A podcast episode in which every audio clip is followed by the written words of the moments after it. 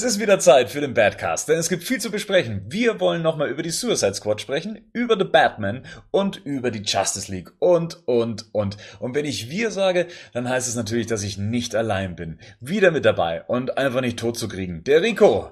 Hello. Und zum dritten Mal in dieser Runde zu Gast, der Gerd, aka Torsil Info aus dem Batman Forum. Hi Gerd, servus. Hallo liebe Batman-Fans. Gerd, Du kommst mir ja gerade recht, Bürschall, gell? Das letzte Mal, als du zu Gast warst, da hast du ja noch gesagt Suicide Squad, ja? Da werden wir keinen Cut von David Ayer sehen, wie er sich das vorgestellt hat, ja? Und was macht Warner Bros. im nächsten Moment? Sagt, es kommt ein Extended Cut raus. Ja, Warner macht, macht den Extended Cut, nicht David Ayer. Komm, erklär, erklär, erklär.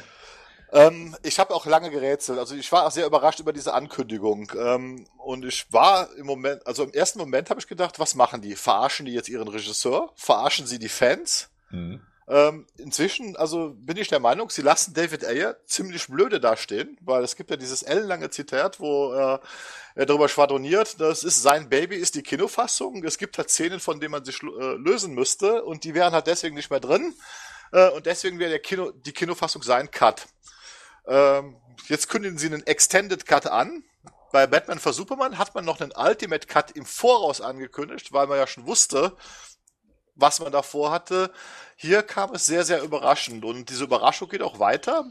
Äh, es hat wohl sehr viele überrascht, weil im Gegensatz zum Batman vs. Superman Ultimate Cut müssen diese neuen Szenen oder sind die jetzt erst synchronisiert worden. Das heißt, es wusste also tatsächlich keiner was davon.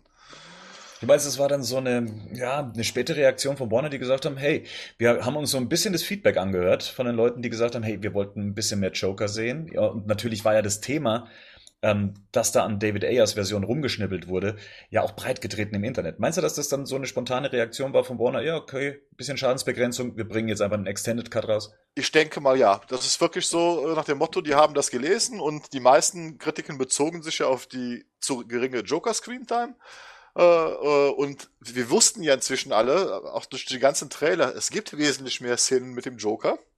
Äh, ja, und ich tippe mal darauf, ein Großteil dieser Szenen werden wir jetzt sehen. Mm. In diese, diesem Extended Cut. Ich habe halt noch von äh, Infos von Bekannten, die drüben arbeiten bei einigen VFX-Firmen, also wo ich schon damals äh, gehört hatte, es gab ein paar kleinere Actionsequenzen, die von den VFX fertiggestellt worden waren, aber dann im finalen Cut nicht mehr zu sehen waren da tippe ich drauf, dass die jetzt auch wieder drin sind. Ja, bin ich gespannt. Also es hieß ja, 13 Minuten soll die Fassung länger sein.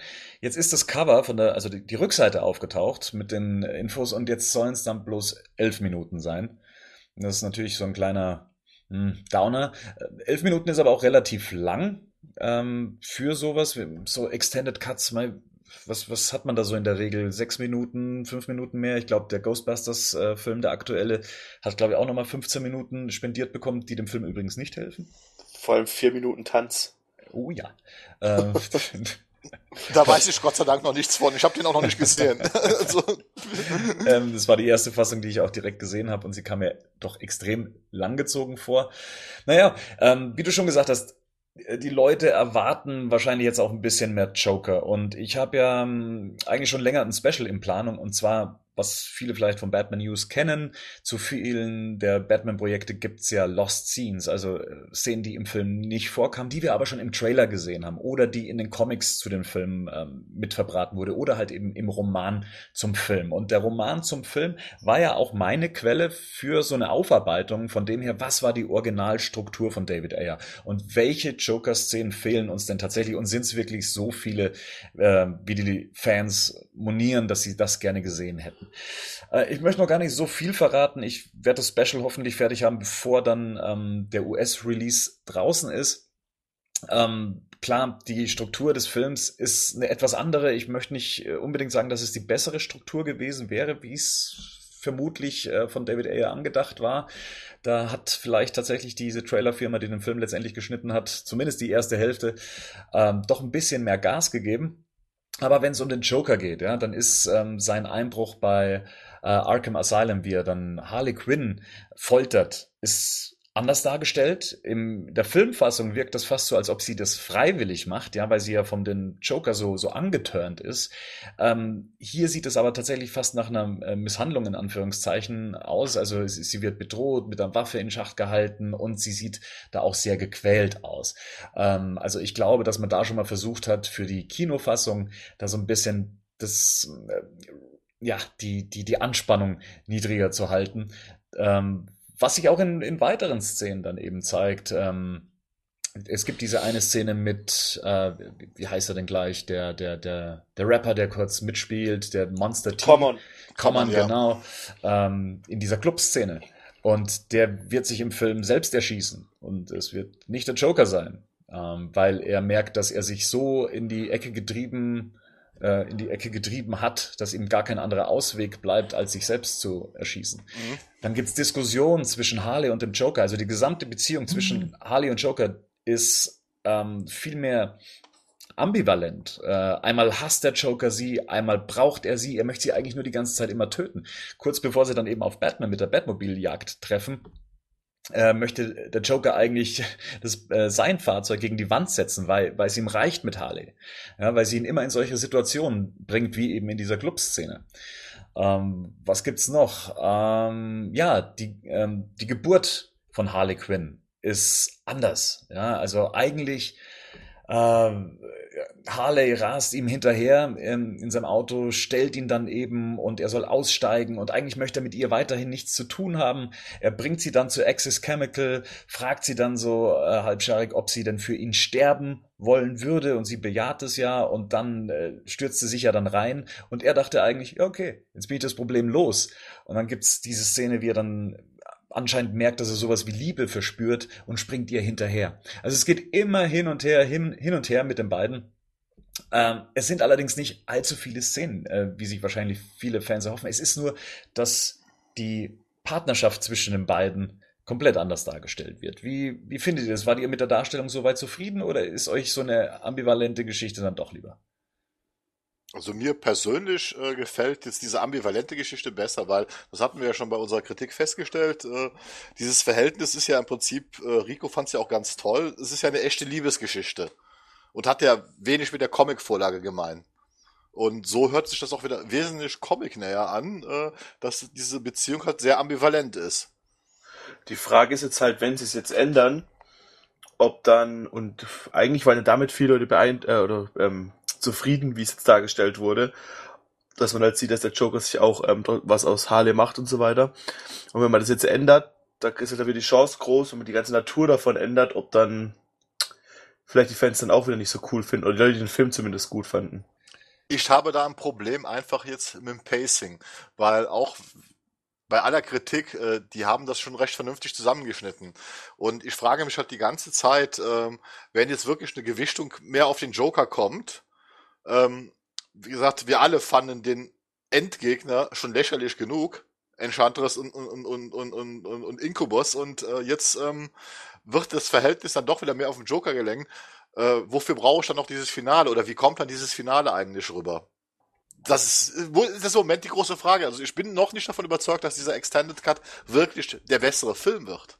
So wie ich mir das durchgelesen habe, also selbst wenn diese Fassung jetzt auch eine andere Struktur haben sollte, ich glaube nicht, dass es der bessere Film werden würde. Ich, man kriegt halt ein bisschen mehr Material mit, ähm, aber ich glaube, so wie der Ultimate Cut bei Batman wie Superman, ich glaube, sowas ähnliches dürfen wir nicht erwarten, dass da grundsätzlich viele Löcher gestopft werden und die Welt größer machen. Man merkt es ja auch schon an der Ankündigung.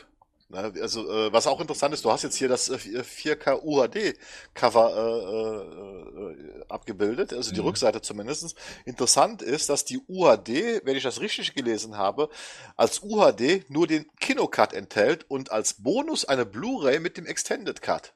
Also die machen es genau umgekehrt bei der UHD wie mit Batman vs Superman, wo auf der UHD der Ultimate Cut als UHD-Fassung drauf ist und der Kinocut als Blu-ray, weil sie halt UHD ein bisschen pushen wollen. Aber was kann das jetzt hier bedeuten? Also heißt es dann, die konnten es nicht auf äh, diese Auflösung mastern?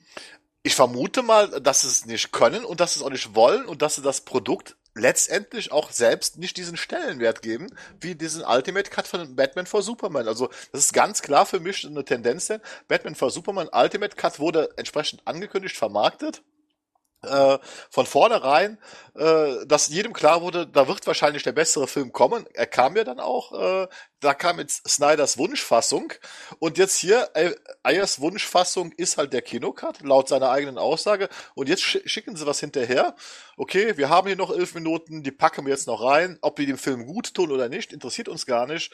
Wir machen jetzt ein bisschen Fanservice, aber es wird so ein bisschen stiefkindmäßig behandelt. Weißt du, so wie der, ja, der, der, der Bastardsohn, den man nicht so gern erwähnt. Die Frage ist halt, für wen ist der Cut? Weil generell waren die Leute ja zufrieden mit, ähm, mit Suicide Squad und zu der Geschichte wird er wahrscheinlich nicht viel beitragen von dem, was wir wissen. Also ich meine, wirklich, wirklich Fragen sind ja nicht offen geblieben nach Suicide Squad, anders als Batman wie Superman, wo der Film nur gewinnen, gewinnen konnte eigentlich. Da kommt, da kommt ja auch noch die Frage hinzu, ich meine, Suicide Squad, ähm, der ist ja nun auch nicht übermäßig voll von Actionsequenzen. Wenn man sich mal den Film so anschaut, äh, das, das geht ja auch eher ins letzte Drittel. Und jetzt machen wir diesen Film unter Umständen noch mal elf Minuten länger und tragen nicht wirklich zur Handlung bei. Das ist, was ich meine. Da könnte das ganze Timing komplett in die Hose gehen. Also das, da können auch die tollen, wenn die Joker-Szenen noch so toll sind, wenn sie den Film nachher nur unnötig in die Länge ziehen, dann sind sie ja kein Gewinn. Mhm. Und wenn das sich ja dann Lohn für Warner, werden die es jetzt bei jedem Film machen. Das wäre sehr tragisch, auf jeden Fall. Vor allem, weil es halt bei Batman wie Superman hat es halt wirklich angeboten, das zu machen. So, auch wenn, da wurde vorher viel verkackt, aber da der Excel hat meiner Ansicht nach wieder viel gut gemacht. Und hier sehe ich gerade eher das Gegenteilige passieren. Ja, und äh, Warner hat es vorher angekündigt bei Batman wie Superman. Genau. Und hier kommt es halt hinterhergeschoben, was immer so eine etwas bittere Pille ist. Dann gibt's ja Fans, die dann sagen, da brauche ich ja gar nicht mehr ins Kino gehen. Dann kann ich ja gleich auf diese Auswertung warten, habe meine Ruhe zu Hause auf dem Sofa, warte halt ein paar Tage länger. Hm. Also weiß auch nicht, ob das der richtige Weg ist. Gerd, mal so aus dem Nähkästchen geplaudert. So eine Produktion von der DVD oder beziehungsweise für die Heimkinoauswertung, wann beginnt die? Beginnt die eigentlich, also die Aufbereitung des Ganzen schon vor dem Kinostart? Stehen da eigentlich schon die Sachen fest, die man dann auf die Blu-ray oder auf die ganzen ähm, Kanäle dann eben packen möchte? Steht das schon alles fest? Bei so einer Major-Produktion auf jeden Fall. Also da wissen die Studios schon ganz genau, im Prinzip, läuft da die Entwicklung und Produktion fast parallel mit der Filmproduktion. Bei diesen Warner, die überlassen nichts im Zufall. Das heißt, da wird von vornherein schon Bonusmaterial produziert, äh, Dokumentationen, äh, die wissen das ganz genau, was sie drauf haben wollen. Das ist also, äh, das ist bei einem, groß, bei einem großen Kinofilm heute üblich. Also vor allen Dingen, man muss sich das auch mal angucken, das sieht man auch ein bisschen, äh, wenn man jetzt, nehmen wir wieder Batman vor Superman, guckt man sich das Bonusmaterial an, das ist ja von anderen Firmen produziert, die werden ja beauftragt. Das heißt, die werden ja beauftragt, die sind ja schon bei den Dreharbeiten dabei, um Material zu drehen. Das ist ja nicht so, dass da einer jetzt nur mit der Kamera rumläuft und ein bisschen nebenher filmt. Da gibt's Drehbücher für, da gibt's Konzepte für. Das wird parallel mit der Produktion entwickelt. Und im Prinzip, sobald der Film im Kino kommt, dann sind die schon äh, dabei, die ganzen Assets zu produzieren für die Heimkinoauswertung sprich Menüs, äh, wie das Bonusmaterial, was für Bilder, Artworks, das haben die alles schon. Mhm. Aber diese Entscheidung, dass es einen Excellent Cut geben wird, wurde da nicht getroffen. Nein, meine, die, die wurde das für später getroffen. Die also. wurde definitiv nach dem Kinostart getroffen. Also ich vermute mal nach den ersten 14 Tagen, wo auch Jared Leto sich so aufgeregt hat nach dem Motto, äh, warum spiele ich überhaupt noch in dem Film mit, wenn ich nicht mehr zu sehen bin äh, dann noch sich einige der Fans ja beschwert haben, ja viel zu wenig Joker, auch aufgrund der Trailer, das muss man ja auch mal sagen, die Vermarktung von Suicide Squad ließ ja lange offen, wer der Bösewicht ist, eigentlich komplett, ließ man das ja komplett offen. Und man hatte ja zumindest in den Trailern so den Eindruck, als ob der Joker der Hauptantagonist ist, was er definitiv nicht ist. Und... Nicht nur von den Trailern, auch die Poster, ich erinnere mich hier in, ähm in, in Sinsheim und in anderen Kinos gibt es dieses riesige Plakat, wo die Suicide Squad draufsteht und dann das Gesicht vom Joker noch so im Hintergrund zu sehen ist. Ja. So ganz groß. Und auch sonst war der Joker eigentlich immer irgendwie präsent im ganzen Marketing. Das erste Bild, was man gesehen hat, war, war der Joker, oder? Oder ja. hat man zuerst Suicide Squad gesehen? Ich weiß es gerade nicht mehr. Nee, das erste Bild, was wirklich äh, veröffentlicht wurde, offiziell, war dieses äh, äh Instagram-Bild von Jared Leto in, in seiner Joker-Maskierung, mit diesem, wo er so grinst, mit äh, diese Kamera grinst. Kam danach erst das Gruppenfoto? Das Gruppenfoto kam später wir, wir, wir, wir spekulieren halt hier im Moment, das, das ist ja das Interessante, beim Ultimate Cut von Batman vs. Superman haben wir zwar auch spekuliert, aber wir wussten ziemlich schnell, wir werden Snyders Version sehen. Und vor allen Dingen, wir haben alle den Kinocut gesehen und wir sah, haben alle gesehen, da fehlt was.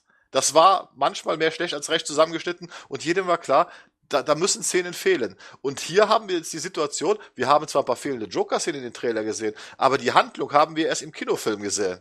Hm. Und die hat ja funktioniert. Die funktioniert soweit, ja. Ja. Dann ist vielleicht eher der Extended Cut hat halt hier vielleicht einen anderen Auftrag, eher den Joker uns näher zu bringen. Aber dann kommt dann wieder deine Frage, ähm, warum dann noch, wen, wer interessiert sich hier noch für Enchantress als Bösewicht oder den Bruder von Enchantress, dessen Namen ich übrigens schon wieder vergessen habe. Incubus. Genau. Incubus. Ja. Aber theoretisch könnte man da auch nochmal, es gibt ja auch eine Szene, wo da auch nochmal der Joker drin ist beim Finale. Also in der Aufbereitung, ähm, an der ich noch dran bin, da ist es tatsächlich so, dass der Joker dann nochmal in dem Finale auftaucht und Harley nochmal zurückgewinnen möchte und sie möchte lieber bei ihren neuen Freunden bleiben und der Joker wirft dann eben diese Granate dann in die Runde und das war dann sein Auftritt. Da ist halt dann natürlich die Frage, ob das ist, was die Leute eher sehen wollen, ne? Aber das können wir erst in zwei Monaten dann.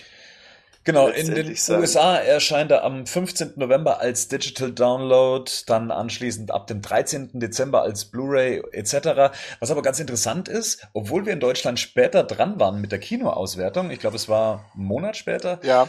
ähm, so sind wir diesmal eigentlich recht zeitnah. Also ähm, in Deutschland erscheint ja die Blu-ray und UHD und 3D und DVD und Digital Download am 19. Dezember. Weihnachtsgeschäft. Weihnachtsgeschäft. Genau. Und das andere war halt EM noch oder EM. Genau, also, deswegen gab es die, die Verzögerung im Kino. Mhm. Interessant ist allerdings, dass die Kinofassung selber erst ab 5. Januar dann als Digital Download dann erhältlich ist. Also wer den Film so haben wollte, wie er im Kino gesehen hat, muss halt noch ein bisschen länger warten. Also mal gucken, ich werde mir wahrscheinlich auch schon die äh, US-Version dann ja, klar. per iTunes. Ähm. Ganz genau, ich wollte gerade sagen, wir werden doch alle wahrscheinlich am 15. November abends da sitzen und uns den Extended Cut anschauen. Genau, und dann lässt sich dann nochmal genauer drüber sprechen, was wird uns jetzt davor enthalten, was fehlt und hat es besser gemacht oder nicht. Wir wissen jetzt inzwischen zumindest auch, was das Bonusmaterial angeht, dass wir wieder ein paar Specials haben, ja, Task Force X, One Team, One Mission, Squad Strengths and Skills, uh, Joker and Harley, The It Couple of the Underworld, Chasing the Reel und es gibt ein Gag Reel. Ähm, und es wird noch mehr angekündigt, aber ich glaube, womit wir dann nicht mehr rechnen brauchen, sind Deleted Scenes, die extra aufgeführt werden. Ich glaube, die, äh, ja schon, ne? die kriegen wir direkt im mhm. Film dann verbraten. Ja. Aber wieder mal so typisches äh, reines Promotion-Bonusmaterial. Äh, mal wieder keine kritischen Stimmen, weil viel interessanter wäre doch jetzt mal ein Making-of zu sehen. Warum ist das jetzt der Kinocut geworden? Ne? Nein, geil wäre ein Audiokommentar zum Extended Cut von David Ayer. Ja. Das, das wäre geil. Fände ich sehr, sehr witzig. Sehr hat lustig. er sich eigentlich dazu geäußert schon? Nein. Oder? Nein, er hat es aber geteilt. Er hat es per Twitter geteilt. Ja. Und man muss sagen, er ist sehr studio-loyal. Also da, glaube ich, kann sich keiner von Warner beschweren, dass er nicht mitzieht bei all den Sachen. Er könnte sich natürlich auch so querstellen, wie man es von anderen Produktionen kennt. Fantastic Four. Äh, wo der Regisseur nicht so ganz mitspielt. Gutes Beispiel, Bernd. Anderes Thema, mit dem wir jetzt in der Zwischenzeit so gefüttert wurden, The Batman. Wir nennen es jetzt mal The Batman. Ja, und ich bleibe jetzt auch dabei. Ben Afflecks nächster Batman-Film wird The Batman heißen, bis er sich irgendwie äh, anders entschieden hat. Weil genau so hat er es nämlich auch gesagt. Er hat gesagt, ja, er arbeitet gerade an einem Batman-Film, er schreibt ihn gerade und ja, er wird mit dem Titel The Batman jetzt erstmal arbeiten. Ja, und das kann sich auch jederzeit noch ändern. Ähm, man kann natürlich jetzt auch sagen, damit bestätigt er den Titel des Films. Der ist ja schon ewig eigentlich äh, gerüchtet. Also ich glaube schon seit dem Jahr 2012 gibt's das Gerücht, dass der nächste Einzel-Batman-Film The Batman heißen möchte. Und mal ganz ehrlich, selbst wenn er den Film umbenennen möchte, in was denn bitte? Er könnte ihn ja auch Shadow of the Bat nennen. Ich glaube, es wird ein klassischer Titel. Also ja, da bin ich schon bei Das wird ein klassischer Batman-Titel. Das denke ich auch. Und der Batman macht Sinn, weil die Batman-Filme gibt's ja schon. Und der Titel ist doch cool, oder? Ja, natürlich, das ist ja ganz klassisch. Äh, das ist ja eine ganz klassische Comic-Vorlage.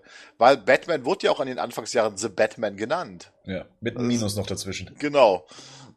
Also deswegen, also das ist okay. Also der Titel ist ja jetzt so auch breit, äh, breit getreten worden im Fandom, auch eben durch seine Aussage, dass es der Titel eventuell ist. Meint er, der wird ihn nochmal ändern? Nee. Die Frage ist ja in was immer. Und diese The Dark Knight hat halt schon Nolan gehabt, die Geschichte, mhm. das so zu nennen. Und da könnte man dann, und man will es ja ganz klar von allem abheben, man will kein, also wie bei Superman hat man Man of Steel genommen, um halt dann ein bisschen an der Dark Knight, aber das wird man jetzt hier, glaube ich, nicht nochmal machen wollen. Batman ist ein starker Name, den will man auf dem Kino, auch mal wieder auf dem Kinoplakat sehen, denke ich. Zumal es dem Titel noch ein bisschen was mitgibt, ja, also es macht ihn auch nochmal eigenständig, auch wenn es sich auf Batman reduziert, aber der Batman, der Fledermausmensch, ich glaube, das kommt schon ganz cool. Es wird auch einfach so ein bisschen dieses Mythische wieder da reinbringen. Also ja. das ist, äh, was, was ich ja auch so interessant fand, dass man doch in Batman vor Superman, man spricht zwar über ihn, aber es kaum einer hat ihn gesehen, dass er wirklich so ein Gerücht ist. Und da wird dieser Titel The Batman wunderbar zu passen. Und zumindest das wird ja auch in Justice League weitergemacht. Ja. Wir uns erinnern, was Cyborg zu Batman sagt. Ja, genau, das stimmt. Also, das ist ja im Trailer drin. Hm. Die große Frage war dann natürlich noch, wann kommt denn der Film? Und ein Warner CEO hat dann sich zu der Aussage hinreißen lassen, ja in anderthalb Jahren. Wo man sich dann so denkt, uh, das ist aber, das geht aber flott, weil Ben Affleck bekanntermaßen ja noch am Drehbuch arbeitet und das auch äh, laut einer aktuellen Aussage immer noch tut. Er möchte den Film unbedingt richtig hinbekommen, er möchte die Story richtig schreiben, weil das so einer der Filmprojekte ist, wo man einfach nicht versagen darf. Also das verzeiht einem dann kaum jemand, falls man das nicht richtig hinbekommt. Und er hat ja auch wirklich die dreifache Verantwortung, wenn nicht sogar die vierfache, wahrscheinlich als Produzent, als Regisseur, als Drehbuchautor, als Hauptdarsteller. Also da hängt wirklich viel dran. Ähm, aber er hat sich halt nicht drauf ähm, ja, festnageln lassen, dass der Film in der Mache ist. Ähm, er sagt immer wieder, es gibt noch keinen Film. Jetzt ist klar, wir sehen ja auch noch keinen. Aber irgendwann muss man ja auch mal loslegen. Und dann war es dann eben äh, Joe Manganiello, der dann eben gesagt hat, also der Deathstroke-Darsteller, ja, er bereitet sich schon mal auf die Dreharbeiten vor, die dann eben im Frühjahr 2017 beginnen. Ja, das sind eigentlich so mehr oder weniger die Fakten, die wir äh, soweit haben. Das heißt, ein Batman-Film ist unterwegs, Deathstroke wird mitspielen, ist Teil der Story zumindest. Was meint ihr, wird er der einzige Gegner im Film sein? Wird er der Hauptgegner sein? Oder was meint ihr, in welche Richtung geht's? Ich, ich halte äh, Ben Affleck für smart genug und deshalb hält er sich auch noch so bedeckt mit allem, dass er halt eine richtige Geschichte erzählen will. Und ich, wie auch Henning schon meinte, ähm, wir wollen hier keinen äh, zwei Stunden wie Batman sich durch komplett Arkham Asylum wichst sehen, sondern wir wollen halt eine Geschichte sehen. So und da wird wahrscheinlich dann auch irgendwie ähm, Herr Joe Manganiello sein, sein Teil beitragen, aber er eignet sich meiner Ansicht nach immer noch nicht als richtiger Gegner. Also ich denke, da wird schon noch ein anderer Gegner dazukommen oder vielleicht auch ein was Größeres, aber ich denke, es wird kein großes CGI-Feuerwerk zum Schluss vielleicht geben, wie man das vielleicht bei Justice League erwarten könnte, aber Batman könnte ich mir schon ein bisschen anders vorstellen. Das glaube ich auch, wobei Ben Affleck gesagt hat, er hat sehr viel von Zack Snyder gelernt. Also das war ja auch mit einer der Gründe, warum er da auch mit in die Produktion eingestiegen ist, weil er gesagt hat, er hat noch nie einen Film von so einer Größe und Ausmaß mitgemacht. Und ich glaube, wenn man so eine große Produktion dann mal begleitet, da braucht's Erfahrung. Ich glaube, da musst du sowas schon mal gemacht haben, um zu wissen, woran du denken musst und, und gerade diese ganzen Bluescreen-Erfahrungen, effektgeladenen Filme, das musst du dir dann erstmal, das Wissen musst du dir erstmal besorgen. Und Ben Affleck hat da mal gemeint, da war er bei Zack Snyder in einer recht guten Schule, was sowas angeht. Naja, es gibt ja auch viele Sachen, die man von Zack Snyder lernen kann. Also, Zack Snyder hat ja ganze Serien und ganze Bildrichtungen und Filmrichtungen geprägt mit seinem, mit seinem 300. Diese ganzen, wenn ich nur die ganzen Spartacus-Serien denke, die alle so aussehen, als ob sie direkt von Zack Snyder kommen. Und so optisch und so kann man schon viel von ihm lernen, auch glaube ich, wie man ähm, Sachen am Bluescreen gut inszeniert. Vielleicht kann ja noch Zack Snyder ein bisschen was von Ben Affleck lernen, wie man halt Geschichten erzählt. Dann treffen sie sich dann in der Mitte und machen dann einen perfekten Batman-Film. Ja, aber der Batman-Film soll ja, wenn man davon ausgeht, am 5. Oktober 2018 kommt zumindest, ist es ein freier Slot, den Warner Bros. sich schon mal ähm, ja, reserviert hat. Ob jetzt für den Batman-Film, weiß man nicht, aber das wird natürlich hinpassen. 5. Oktober 2018. Oktober ja jetzt eigentlich nicht so wirklich ähm, der Monat für solche großen Filme und besonders nicht für einen Batman-Film, der sonst eigentlich immer für den Sommer geplant hat. Oder was meinst du, Gerd? Gerd ist das inzwischen egal bei solch großen Marken? Ich sag mal so, äh, die, das traditionelle, äh, die traditionelle Blockbuster-Zeit ist vorbei. Man hatte ja früher, das in den 90ern noch so äh, klassisch die Sommermonate, ne? da brachten die großen Studios ihre Sommerblockbuster raus, wo man auch immer schön beobachten konnte, ein oder zwei gingen dann im Bach runter und wurden nicht die erhofften Blockbuster. Und inzwischen verteilt sich das doch eigentlich recht gut über das ganze Jahr. Ähm, vom Timing her jetzt erstmal so grob könnte ich mir das schon vorstellen. Das würde aber auch bedeuten, Also, dass sie jetzt wirklich mehr an den Feinheiten am Drehbuch sind. Das heißt, es gibt im Prinzip schon eine Art Shooting-Skript, äh, die den groben Ablauf festlegt, dass es jetzt hier also vor allem um Feinarbeiten bei den Dialogen geht, weil wenn sie jetzt wirklich noch die mhm. Story entwickeln müssten, dann äh, würde ich sagen, nee, dann kann das nur schief gehen. Äh, dann, dann sitzt zu spät. Also ich gehe mal davon aus, äh, und da äh, Affleck ja auch mit Snyder zusammenarbeitet und Snyder immer noch äh, äh quasi Head of DC Cinematic Universe ist, äh, wird man die grobe Story schon länger haben. Ja, ähm, ich tippe auch darauf, dass Deathstroke nicht der Hauptgegner ist. Ich könnte mir den eher vorstellen, dass er quasi ja, für, für die Action da ist. Aber der Hauptbösewicht ist jemand anders. Ne? Also, dass er quasi als Henchman von einem anderen, größeren Bösewicht äh, äh, fungiert. Es würde Sinn ergeben in meinen Augen. Glaubt ihr, wir haben den Bösewicht schon gesehen in einem der Filme bisher? Den Joker? Vielleicht. Weil Jared Leto hat ja auch für mehrere Filme einen Vertrag. Und würde es man ihn, würde es dann anbieten, ihn zumindest auftreten zu lassen in einem Batman-Film? Dass man endlich auch mal Batman und Jared Leto, also Ben Afflecks Batman und Jared Letos Joker, auch mal wirklich miteinander interagieren sieht, weil das ist ja das, was am, wo die meisten noch drauf warten, was spannend zu sehen wäre. Ich meine, ich weiß, wir haben jetzt schon dreimal oder zweimal den, den Joker gesehen als Widersacher von Batman. Ja. Aber gerade wenn es dann darum geht, was ich mir vorstellen könnte, weil ja auch viel aus Batmans Vergangenheit noch offen ist, dass man auch Flashbacks vielleicht bekommen könnte. Ich glaube, wenn du auf Nummer sicher gehen möchtest und sagst, der Film muss ein Erfolg werden, so, sagen wir mal, jetzt hat ja DC ja noch so ein paar, sagen wir mal, mit zwei blauen Augen davongekommen. Ähm, und man muss es dann mit Batman richtig machen, dann kann das sehr wohl in die Richtung gehen, dass man sagt, okay, bring diese zwei ikonischen Figuren wieder zusammen, um die, ähm, um das Einspielergebnis auch dementsprechend in die Höhe stellen zu lassen. Jetzt bin ich aber auch mal so der Meinung, so, wenn ich jetzt Chris Terrio und Ben Affleck äh, mit ihren Filmemachern so angucken, dann wäre es natürlich die einfachste Lösung. Auf der anderen Seite gebe ich Rico natürlich recht. Wir haben jetzt schon so viele Andeutungen vom Joker auch in Batman vs. Superman gesehen, dass es auch wichtig wäre, jetzt, wenn man in dieser Richtung weiterarbeitet, diese Geschichte zumindest zu Ende zu erzählen. Weil da ist ja nun auf jeden Fall dieser Vorfall passiert mit Robin, den wir alle, wo wir alle wissen, dass der Joker ihn getötet hat. Äh, Du hast auch Harley Quinn dabei, aber wir sind jetzt halt Suicide Squad. Äh, das wäre natürlich eine interessante Story, das aufzulösen. Vor allen Dingen jetzt nach wo wir ja auch wissen, dass dieser Film nach der Justice League spielen wird, äh, weil es gab ja am Anfang dieses Gerücht, dass äh, das quasi ein Prequel-Film wird, also dass dieser Film quasi einen jüngeren Batman zeigt. Jetzt wissen wir, nein, der Film geht also da nach der Justice League weiter. Das heißt, wir haben noch diesen älteren, gereifteren Batman, äh, der ja jetzt auch eine andere Sichtweise hat. Das heißt, vielleicht auch nicht mehr so von Rachedurst getrieben. Es wäre schon eine interessante Story, das mal so aufzuarbeiten.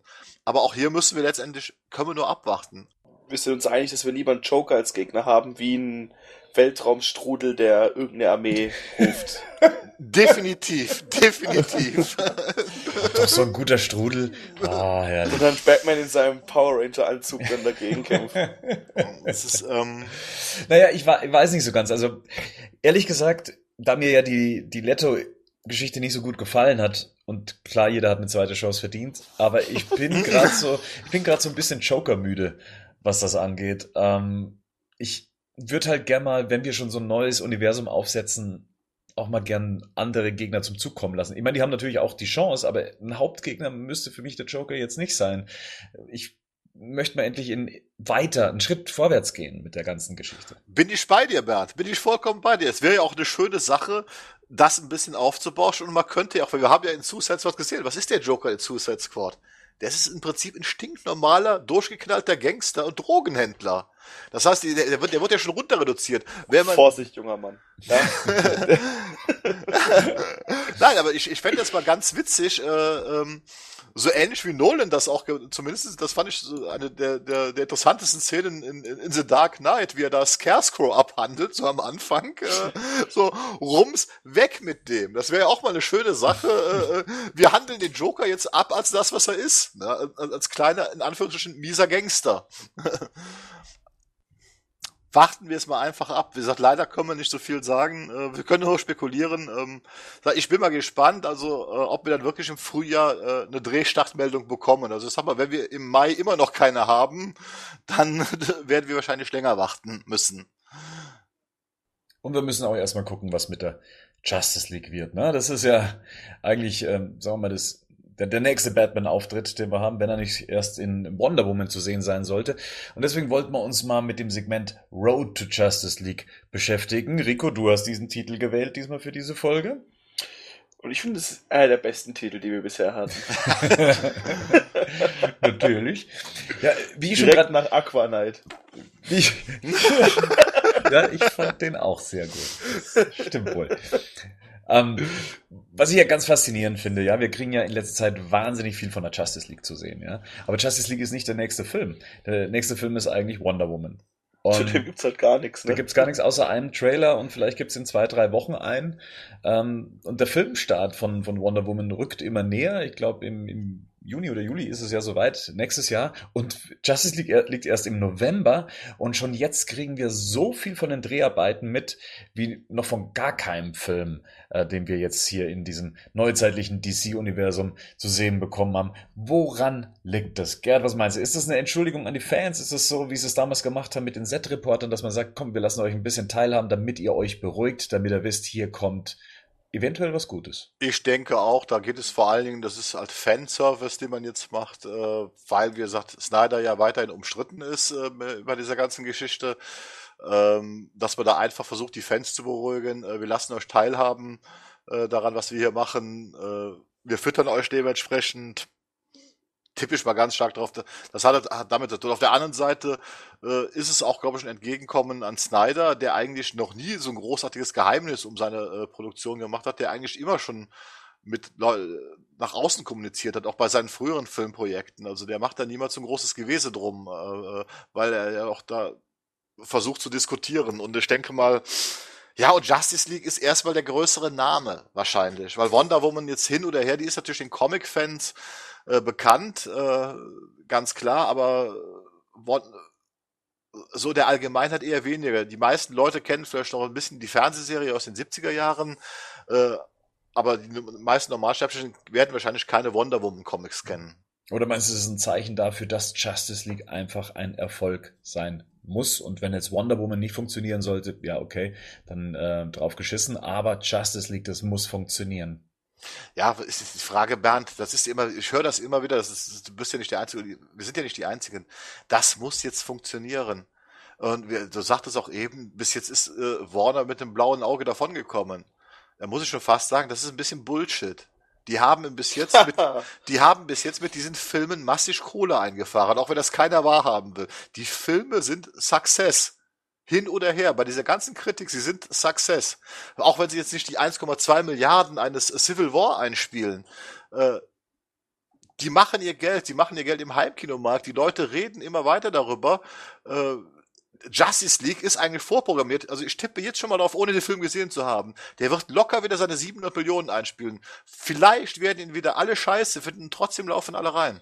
Also klar, Transformers und so weiter haben wir auch schon drüber gesprochen, ist auch so ein Ding super erfolgreich, finden die meisten scheiße oder zumindest bei den Kritikern flops. Aber meinst du nicht auch, dass Warner beziehungsweise DC lieber eine Filmreihe hätte, die so positiv ankommt wie die von Marvel, so dass ein Halo-Effekt entsteht, so dass die rausbringen können, was sie wollen und äh, die Leute sagen, hm, ja, super, ähm, der war auch gut, der ist auch nett, da gehe ich doch mal rein, da weiß ich, was mich erwartet und bei DC ist es ja eher so, oh, man muss ein bisschen Sorge haben, ähm, ob das auch wieder gut läuft. Also ein negativer Halo-Effekt. Meinst du nicht, dass sich das, wenn sich das nicht irgendwann mal qualitativ so ähm, ein bisschen, ja, Wenn sie das gerne Ich hätten. Aber das sind zwei verschiedene Interessengebiete. Ähm, Genau. Gebiete. Das eine, was du sagst, dass die Leute gerne ihre Filme, das sind die Leute, wo die Filme produzieren, äh, wo die Filme machen.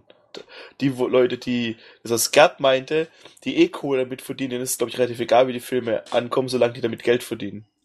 Und wenn, dann ist es halt die Leute, wo halt ähm, den Film produzieren, denen ist wichtig, da deswegen gibt's diese Behind-the-Scenes-Videos und so weiter.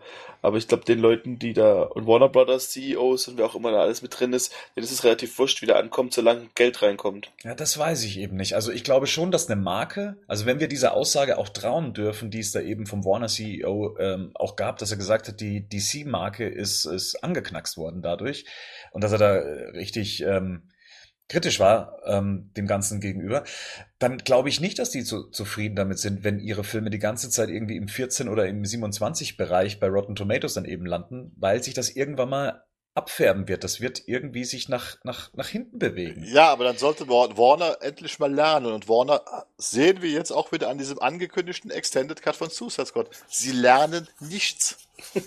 Das ist nämlich das Problem, weil was die, wir vergleichen immer mit, Mar mit Marvel. So, bei Warner entscheiden immer noch Finanzdirektoren, das muss sich jetzt ändern. Da werden die Regisseure genommen, da habt ihr Scheiße gebaut, da wird kein Vertrauen in die Regisseure reingesteckt. Marvels erfolgreichster Film, der richtig ein, äh, äh, reingeschlagen hat, das war tatsächlich der erste Avengers von Joss Whedon. Und der hatte beim ersten Teil absolute Freiheiten. Die anderen Filme sind respektable Erfolge gewesen, aber was wichtig war, Disney hat die Marke Marvel Marvel sein lassen. Die haben die Leute machen lassen. Die haben auch den zweiten äh, Hulk-Versuch mit Edward Norton, der echt schlecht ist, durchgehen lassen, der aber trotzdem wichtig war, um The Avengers vorzubereiten. So, das ist einfach, die lassen machen und die haben Vertrauen in die Marke. Die haben Vertrauen über Jahre aufgebaut und hatten damit Avengers den Riesenerfolg. Der hat dann richtig eingeschlagen. So, und anstatt jetzt einen Snyder machen zu lassen und erstmal die Filme, die Leute sich an die Filme zu gewöhnen, kaum motzt einer rum, kommt das Studio daher und motzt mit. Das muss sich jetzt alles ändern, weil die dann nur ans Geld denken. Und genau das ist der Fehler. Und das ist auch jetzt wieder dieser Extended Cut. Anstatt jetzt sich wieder vor den Regisseur zu stellen und sagen, okay, das war es jetzt und wir bringen das als Deleted Scenes. Nein, was macht Warner? Wir bringen den Extended Cut, obwohl vorher gesagt worden ist, nein, den gibt es nicht. Also, das ist, und deswegen fühlen sich auch inzwischen viele der Fans verarscht, wo jetzt auch viele Leute sagen, wird das jetzt die Masche bei DC? Äh, der Film kommt ins Kino und ein halbes Jahr später kommt dann die andere oder bessere Fassung im Heimkinomarkt. Nur weil die Studiobosse andauernd am Rumexperimentieren sind. So, da ist das Problem. Das liegt gar nicht mal in den Filmen. Die Filme kann man kontrovers diskutieren. Das liegt daran, wie die das handhaben. Und ich muss auch schon mal erstmal einstecken und ich muss mal auch erstmal Vertrauen in eine Marke aufbauen. Und das muss langsam wachsen. Aber DC möchte jetzt innerhalb von drei Filmen den gleichen Stellenwert haben wie Marvel. Dann sollten Sie sich mal angucken, wie die Marvel-Filme funktioniert haben, wie der Aufbau war, bis es zu diesem Stellenwert kam. Ich fühle mich jetzt ganz schlecht. Warum? Als ob ich jetzt vom Gerd einen Anschiss bekommen hätte. Entschuldigung. Entschuldigung. Nein, aber du, du, du, du weißt, was ich meine. Ich weiß, was du meinst. Das, das, das, das, das geht so, das, das ärgert mich auch ein bisschen. Das ist, Warner ist wirklich immer noch von Finanzdirektoren geleitet. Und da haben sich auch damals zum Beispiel viele Leute hatten ja Angst, wenn Marvel, Disney kauft Marvel, das geht jetzt in die Hose. Äh, wir wissen, dass Marvel Studios jetzt zu Disney gehören. Aber wenn wir die Filme sehen im Kino oder auf Blu-ray, da steht kein, ist kein Disney-Vorspann. Da steht Marvel Studios. Die lassen denen ihre Identität. Und Warner DC macht das überhaupt nicht. Die müssen die, diesen Filmen ihre Identität lassen und die fördern. Aber nein, sobald nur einer Scheiße schreit, äh, haben die ganzen Finanzdirektoren Panik, obwohl sie Geld machen äh, und dann ändern sie alles um. Ja, da müssen wir jetzt mehr den Geoff Jones äh, da beeinflussen. Ja, okay, Affleck ist jetzt ein super Regisseur, der hat jetzt hat mal einen Oscar gewonnen, der macht das jetzt, der reißt uns da raus. Wenn man mal ehrlich ist, guckt man sich Ben, äh, ben Afflecks Film äh, äh, schaffen an, seine ganze Karriere, da wird man feststellen, der hat ein paar gute und hat auch ein paar richtig beschissene Filme selbst produziert. Also auch mhm. der ist kein Garant dafür. Ketzer. Ja, das, das ist einfach so. Auch der ist kein Garant dafür, dass The Batman äh, ein Erfolg wird. Gerd Unchained. Genau. Schneid das raus, Bernd. naja, was ist ja, es stimmt ja schon, was du sagst. Die, die, die, die, auch das jetzt erst nach Wonder Woman, man meint quasi, oder man könnte fast denken, dass Wonder Woman noch zu diesem alten Warner Brothers DC Universe gehört, dass jetzt mit Justice League alles neu und besser gemacht wird. Das ist so der Eindruck, den man gerade hat, weil kein Mensch wird in der Interview zu Wonder Woman, alle werden nur gefragt, was geht ab mit, ähm, äh, mit dem Justice League und Batman-Film. Irgendwie, als ob man, als ob man ähm, wie wie Schweinsteiger bei, bei, bei Manchester, als ob man schon abgeschrieben hätte, hier die ganze Geschichte mit, mit, mit, mit Wonder Woman das als schon als ähm, Verlust sieht. Oder dieses Monster Truck Auto, dieser, dieser Film, der jetzt rauskommt, dass keiner mehr auch nur damit rechnet, dass es ein Erfolg wird, sondern alle denken, ja, dann lass da nachgucken, was passiert. Hm. Ich werde jetzt noch mal ein bisschen ketzerischer. Ich meine, wer von euch hat, wer, wer von euch hat Civil War gesehen? Ich nicht. Ja, Bernd ist jetzt auch Pächtern. Also sag, ja. ja, komm, Alter, ein Jahr später, das ist in der Zeit drei Leben. Mhm. Ja, aber Ghostbusters gesehen. du, bist nur, du hast nur Angst, dass er dir besser gefällt als Batman wie Superman. Nein, Jetzt erzähl. Komm, raus jetzt. jetzt, jetzt seien wir doch mal ganz ehrlich. Dieses reingeschriebene Sp- tolle Drehbucheinfall. Ja, äh, ich hab da jemanden, ich fliege nach New York. Hey, bist du das, der da rumschwingt? Dann wird der für eine Viertelstunde eingebaut und anschließend, okay, du bist jetzt fertig, du kannst wieder gehen. Hey, er hat noch eine After-Credit-Szene bekommen, ja, Freund. Ja, toll. Aber das war doch wohl so ziemlich die schwachsinnigste Drehbuchidee, die ich je in einem Film gesehen habe. Da richtet sich keine Sau drüber auf. Alle haben nur geschrien, oh cool, Spider-Man. Spider-Man spielt mit? Ja, Oh man. ne? Und äh, dann das Ende. Die Story von Civil War war genau, wahrscheinlich sogar noch holpriger als die von Batman v Superman. Keine Sau regt das auf. Logiklöscher, uninteressant. Alle schreien Hurra. Naja, ja, das stimmt schon. Simo und Lex Luthor haben einen ähnlichen Plan, bloß dass Lex Luthors dagegen sogar Sinn macht. Wie er es macht, Ja, weiß Simo das- halt gar nicht. Äh, ich ich habe Civil War jetzt zweimal gesehen äh, und ich frage mich, ich meine, ich finde auch diesen Spider-Man-Auftritt für sich gesehen, ich finde den toll, auch der Tom Holland, der macht das ganz gut. Aber die, wie man das da reingeschrieben hat, das war die billigste Art, wie man das nur machen konnte und alle Leute schreien Hurra. Ja, aber die haben halt sich Credit halt schon verdient. Eben, so. Man, das ist das es. ist halt das. Und es fehlt halt jetzt, das, das, ein, das einzige bisschen Credit, das Warner Bros. hat, ist jetzt mit im Moment meines Erachtens auch, was Ben Affleck und Batman betrifft. So, das ist gerade, wo die Leute sagen, ja, aber das war ja ganz geil so. Ja, und wenn der jetzt Scheiße baut, wenn der, Dann, dann müssen wir halt als oft ähm, mit Batman und allgemeinem DC Universe müssen wir wahrscheinlich auf Filme erstmal dann auf gute verzichten und müssen halt wieder zu Marvel gehen oder in die Comic-Welt oder in die Spielewelt oder in irgendeine andere Welt. Aber scheinbar ist es dann für Filme nicht gemacht, weil die falschen Leute dahinter sitzen. Ja, so, aber ich, ich denke, da immer so die Fans, die schreien jedes Mal Hurra, wenn da irgend, wenn DC mal wieder einen neuen Verantwortlichen äh, präsentiert. Aber die Leute müssen doch erstmal abliefern. Und natürlich war Ben Affleck als Batman super in Batman vor Superman. Äh, die optische Darstellung äh, gibt's überhaupt keine Diskussion drüber. Aber die hat halt auch Snyder bestimmt, ne? Eben drum. Da hätte er halt auch jeden anderen reinstellen, also nicht jeden anderen, jetzt mal mit Verlaub, aber da hätte halt auch ein, zwei andere Schauspieler gegeben. Ich meine, zum Beispiel Matt Damon hat ja schon vorausgesagt, wenn ihr das gesehen habt, dieses Omas-Video mit Ben Affleck und Matt Damon, Ja. dass wenn Tom Brady drin ist, das ein 4 Milliarden Film wird. Ja. Und das als Batman. Aber lass uns jetzt weiter Road to Ja. Justice League machen. Das ist, äh, Können wir das Segment bitte ähm, Gerd Gerds Rant, normal gibt's immer von Bernd sowas, aber bei, bei Gerd ist da ein bisschen mehr Substanz.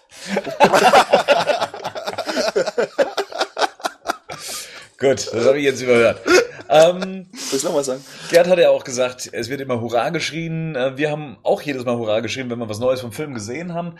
Wir haben den Batman Tactical Suit gesehen. Da haben wir das letzte Mal schon drüber gesprochen. Ja, der kam ja genau mitten in die Podcast-Aufnahme mit rein. Ähm, was dann für uns neu war, J.K. Simmons als äh, Commissioner Gordon. Haben wir gesehen. Meinungen? ist halt ein stark äh, stilisiertes Bild, so äh, stilisiertes, so rum, sterilisiert, haha, ähm, Bild, aber sieht cool aus. Also man, was man bis jetzt sieht, gefällt mir. Also ich habe auch sofort gedacht, äh, wow, Frank Miller, Dark Knight Returns, äh, der Look perfekt getroffen. Ja, aber mehr kann man jetzt auch noch nicht dazu sagen. Ne? Aber generell der Look passt, der, Der Schauspieler passt, passt. Wenn es jetzt verkackt wird, dann liegt's am Film und nicht an J.K. Simmons oder wie J.K. Simmons aussieht.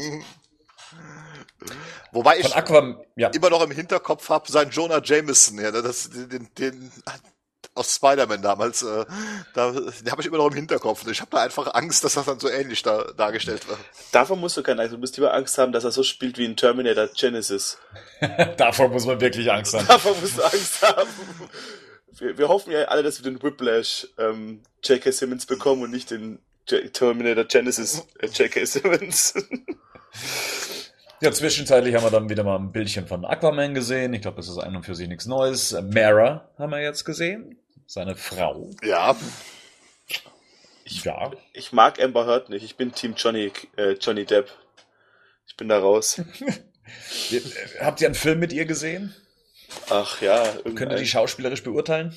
Rum Diary, Danish Girl, ja, das soll sie sehr gut gewesen sein. Natürlich habe ich einen Film mit ihr gesehen, Drive Angry. Ah. oh, Kennt ihr den? ja, Mit Nicolas Cage. ja.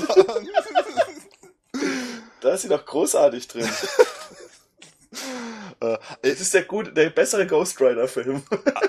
Also ich sag mal so, ich hätte das Foto von ihr äh, hat mal wieder bewiesen, wenn es ums Kostümdesign geht, äh, da ist Snyder mit seinem Team Marvel haushoch überlegen. Ja, es, halt, es sieht halt fast schon wie extrem gutes Cosplay aus. Auch wie das, also die ganze Aufnahme, wie sie da so am, am, an, in so, von so einem See steht, also ein bisschen der Anzug, das könnte auch sehr gutes Cosplay sein. Also ich hätte gerne Poster davon im Film im Büro. Also ich habe sofort gesagt, wow, das sieht schick aus, das gefällt mir. Gut. Des Weiteren gab es eine weitere ja, Bildszene von Wonder Woman. Ich glaube, da gibt's nicht immer viel zu entdecken, außer dass ich mich jedes Mal freue, äh, tatsächlich Gal Gadot äh, zu sehen. Also inzwischen, ich meine, wie, wie haben wir am Anfang noch irgendwie gerätselt, ob sie auch wirklich irgendwie die Figur gut verkörpern kann und inzwischen habe ich da überhaupt keinen Zweifel mehr. Ich freue mich, sie jedes Mal zu sehen, jetzt auch gerade eben, wo Wonder Woman ja auch zur äh, von der UN eben zur Ehrenbotschafterin ja dann eben auch erklärt wurde. Ähm, ich finde die toll in der Rolle. Die sieht auf jedem Bild toll aus und sie sieht nach Wonder Woman aus und da gibt's für mich nichts. Und äh, wer größere Titten möchte, der soll sich irgendwelche anderen Filme angucken. genau. Ich finde, die Frau ist einfach, passt einfach wie Arsch. Das heißt Brüste, Bernd. Entschuldigung. ähm, apropos Brüste, Zack Snyder, von dem haben wir auch noch ein äh, Bild bekommen. Ich weiß jetzt nicht, wie ich den Bogen hinkriege, aber äh, Zack Snyder, ein Bild, wie er da sitzt und an einem iPad äh, Pro eine ja, äh, Justice League-Szene entwickelt oder sie nochmal begutachtet. Und ähm, ja, so findige Fans haben das Bild dann mal gedreht und im Photoshop angepasst und dann hat man gesehen, oh, das ist eine Szene mit Deathstroke. Also das war erstmal die Bestätigung, er ist im Film mit dabei. Also wir sehen Deathstroke bereits in Justice League, bevor er noch bei The Batman vorkommen wird. Und er spricht da mit einem, sagen wir mal, kahlköpfigen Mann, von dem man jetzt aus äh, annehmen könnte, es wäre Lex Luthor. Ja, das wird ja Sinn machen, ne? Wir haben ja schon öfters darüber spekuliert, dass vielleicht Deathstroke Lex Luthor befreien möchte. Und jetzt durch Gespräche mit euch und auch durch, wenn ich mir das alles mal angucke, könnte ich mir vorstellen, dass die Justice League erstmal Lex Luthor braucht vielleicht. Eventuell. Für irgendwas. Wahrscheinlich irgendwas, was mit den Paradämonen und dem Steppenwolf zu tun hat. Und dann wollen sie ihn zurückbringen und da war dann schon Deathstroke. Im Flugzeughangar von, wie heißt das Flugzeug nochmal? Der Flughund war dann auf ihn und möchte ihn mitnehmen. Oder ihn dann daraus rein. Da hätten wir dann auch schon wieder so ein ähnliches Zitat, wie dann Deathstroke kurz die ganze Justice League auseinander nimmt. Ja. Also ich kann mir Deathstroke gut als Bodyguard von Lex Luthor vorstellen, weil Lex Luthor ist kein Physical Guy, also der äh, braucht jemanden, der für ihn kämpft und wenn es jemand mit der Justice League, zumindest in den Comics, ähm, sich anlegen kann, dann ist es halt eben Deathstroke. Und das wäre dann schon cool, wenn man dann dieses, auch diese Szene aus Identity Crisis hätte, wo dann halt dann ähm, Deathstroke die Justice League ein bisschen aufmischt, um dann ähm, Lex Luthor zu retten. Das wäre großartig. Das könnte ich mir schon vorstellen. Ja. Deathstroke, sagen wir uns ehrlich, kennen jetzt nicht so viele Leute. Also wer nicht jetzt unbedingt Arrow verfolgt und äh, die Spiele gespielt hat und die breite Masse wird das nicht sein, die werden mit der Figur erstmal nichts anfangen können. Und du etablierst sie jetzt schon in der Justice League und wenn es auch nur eine kleine Nebenrolle ist, ja. Aber zumindest später, wenn es dann darum geht, dass er auch bei The Batman mit dabei ist, dann ah, gibt es einen kleinen Aha-Effekt und äh, ja, dann ähm, muss man nicht mehr so viel aufbauen und erklären, ähm, wie man sonst getan hat. Das ist ja auch etwas, wo, wo viele Leute diese Theorie entwickeln, äh, äh, dass man das auch mal abwarten muss, um das mit dem Gesamten zu sehen, was dabei rauskommt, auch mit diesen ganzen Verweisen, die schon in Batman äh, Superman drin waren, äh, was jetzt da in, in Justice League passiert, was auch eventuell in Wonder Woman kommt, äh, dass vielleicht doch der, also wahrscheinlich existiert auch dieser große Plan von Snyder, wie er das alles zusammenführt und da gebe ich dir vollkommen recht und das wäre natürlich auch sehr schön. Fürs Kino wäre Deathstroke so als unverbrauchter Handlanger mit einem Gastauftritt schon klasse. Das wird einfach äh, die Story aufwerten und wäre auch ein guter Bogen dann wieder zu The Batman, ne? das, äh, den man dann, dann später sehen, sehen würde. Aber ich finde deine Theorie auch spannend, die du gerade zitiert hast, dass man, ich habe es ja schon mal gesagt, ich habe immer noch die Hoffnung, dass wir irgendwann mal in zehn Jahren auf diese Filmreihe gucken und sagen, wie genial. Ja. ja. Schon vom ersten Film an war alles so geplant und es gibt alles Sinn und alles bezieht sich auf das andere, nur eben rückwärts, also rückwärts zu Marvel, die ja von einem Film auf den nächsten dann eben aufbauen mhm. und hier ist es genau andersrum und es fügt sich dann zusammen. Ich meine, gut, muss man dann lange warten, bis man die Lorbeeren dann dafür einheimst, aber ähm, wäre natürlich schon schön, diese Entwicklung dann so äh, mitverfolgen zu können. Ja, fand ich, ich, fand ich auch. Der Unterschied wäre halt auch zu Marvel, dass man hier die, die Möglichkeit gehabt hat, halt es als Großes zu planen.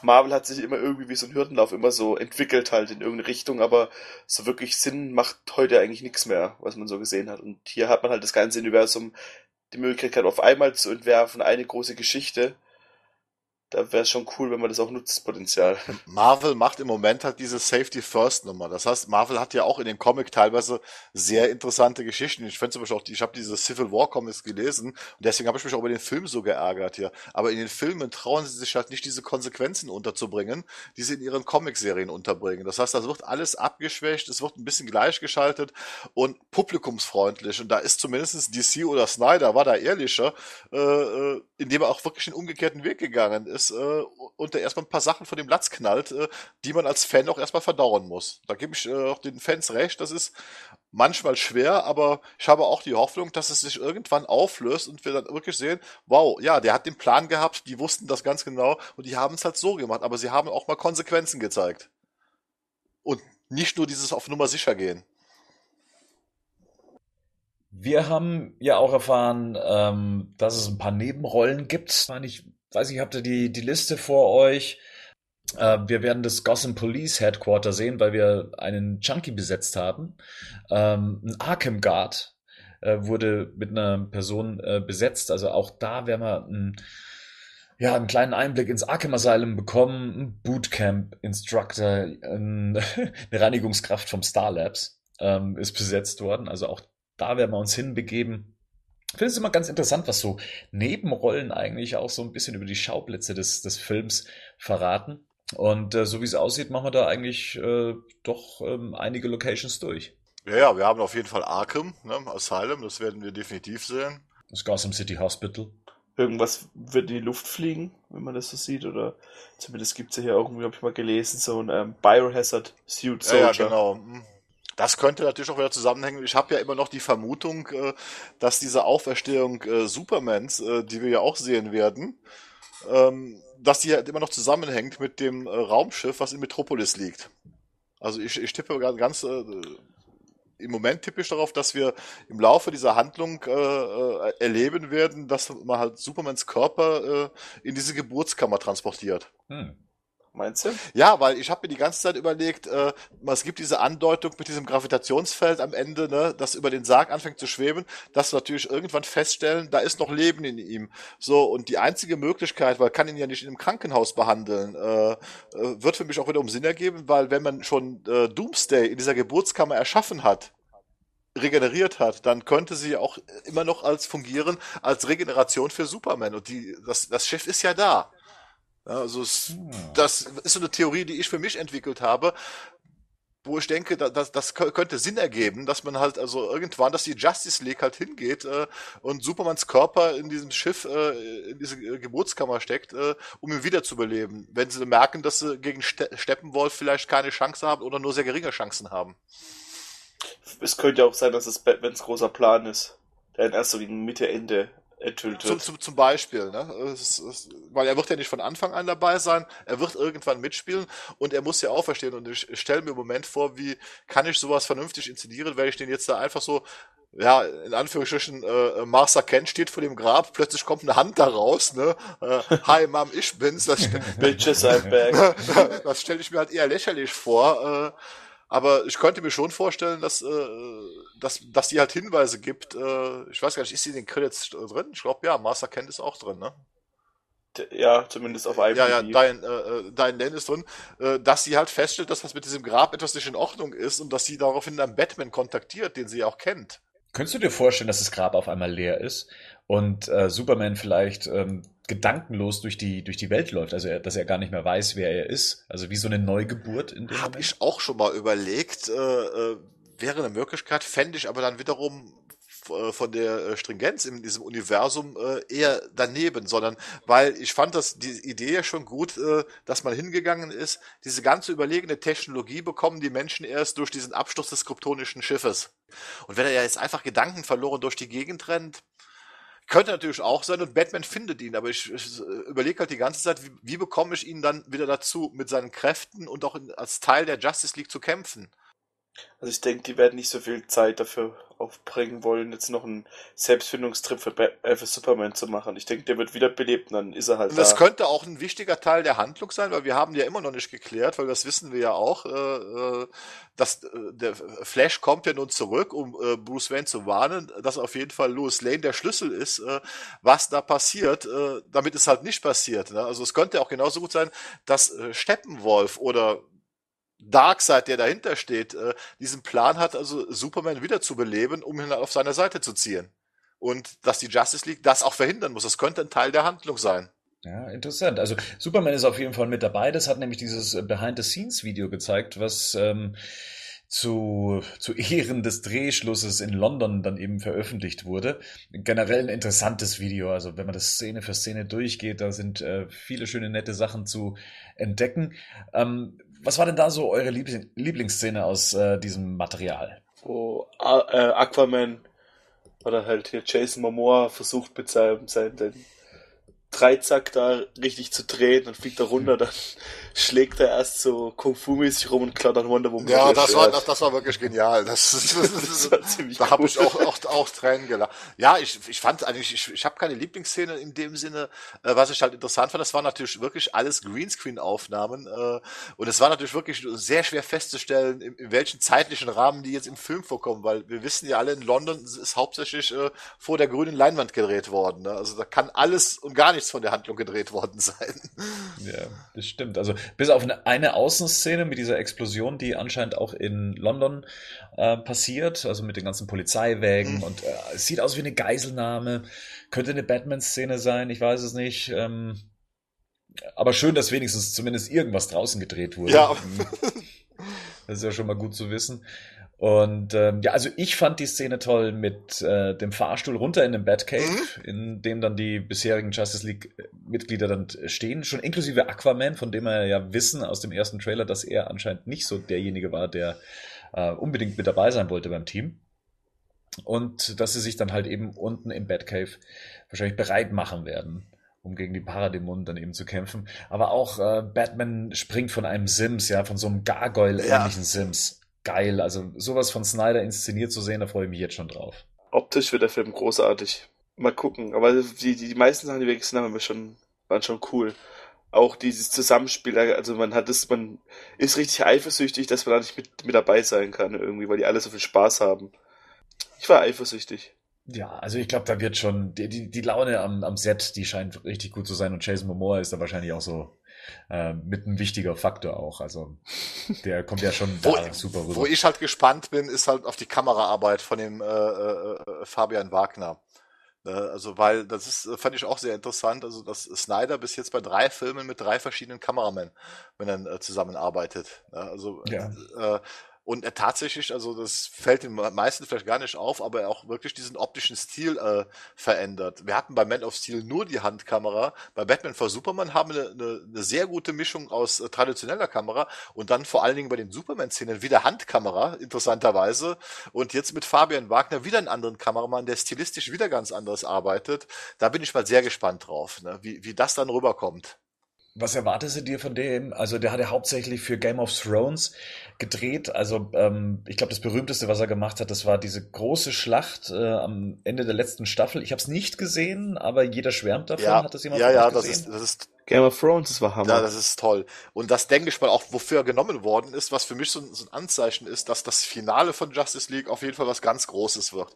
Weil der Fabian Wagner vor allen Dingen wirklich, und das muss man mal sagen, für eine Fernsehserie, der hat äh, eine Fernseh, der lässt, hat das so aussehen lassen, als ob da 70 Millimeter Breitwandkino läuft. Das war das erste Mal seit ähm, Herr der Ringe 3, dass ich bei so einer Schlacht mitgefiebert ja, habe, ja. weil die echt gut ähm, inszeniert war. Mhm dass ich am ganzen Körper Gänsehaut hatte. Also allein dafür nur die Szene anzugucken, lohnt sich schon die Folge zu sehen. Ja, da gebe ich dir vollkommen recht. Und sowas ähnliches denke ich mal, das wird auch der Grund sein, warum Snyder ihn geholt hat. Also, dass er da dieses Epische reinbringt. Weil, das darf man ja nicht vergessen, bei Batman vor Superman, das ist ja zum Schluss quasi nur ein, ein Vierkampf. Ne? Das ist ja äh, trotz der Action äh, so eher was Persönliches, was da abgeht. Ne? Und jetzt bei Justice League, denke ich mal, da werden sie jetzt ganz groß auffahren. Und da brauche ich auch einen Kameramann, der diese ganz großen Bilder einfangen kann. Und dafür ist der Fabian Wagner perfekt, glaube ich.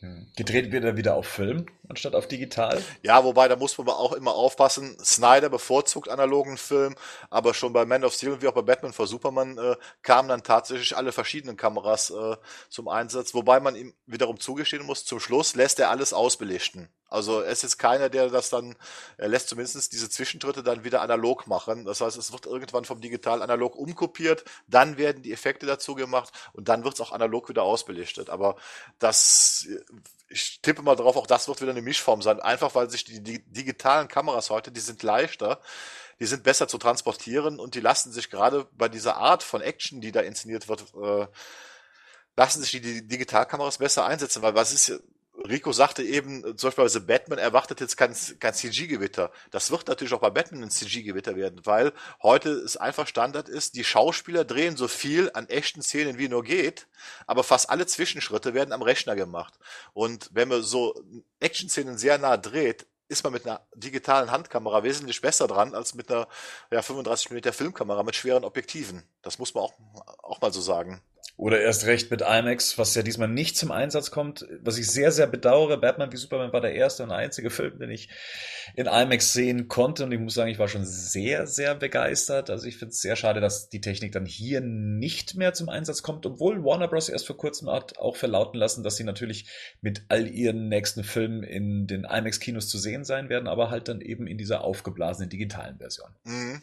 Ja, was, was gab es da drin noch zu sehen? Ähm was noch erwähnenswert Also eine Szene, die mir noch aufgefallen ist, ähm, das ist eben gerade diese Szene mit Jason Momoa, der seinen Stab verliert. Und äh, da sind ja ähm, neben Aquaman ist eben Wonder Woman zu sehen und auch Flash. Und im Hintergrund sieht man, dass da so eine äh, Barrikade aufgestellt wurde, die US-Flagge und Blumen hingelegt wurden, zumal auch noch kleine Luftballons zu sehen sind. Ähm, sieht das auch wieder aus nach so einem Schauplatz, wo was passiert wurde, wo eine berühmte Figur oder Persönlichkeit äh, etwas passiert ist? Könnte es das Superman Memorial sein?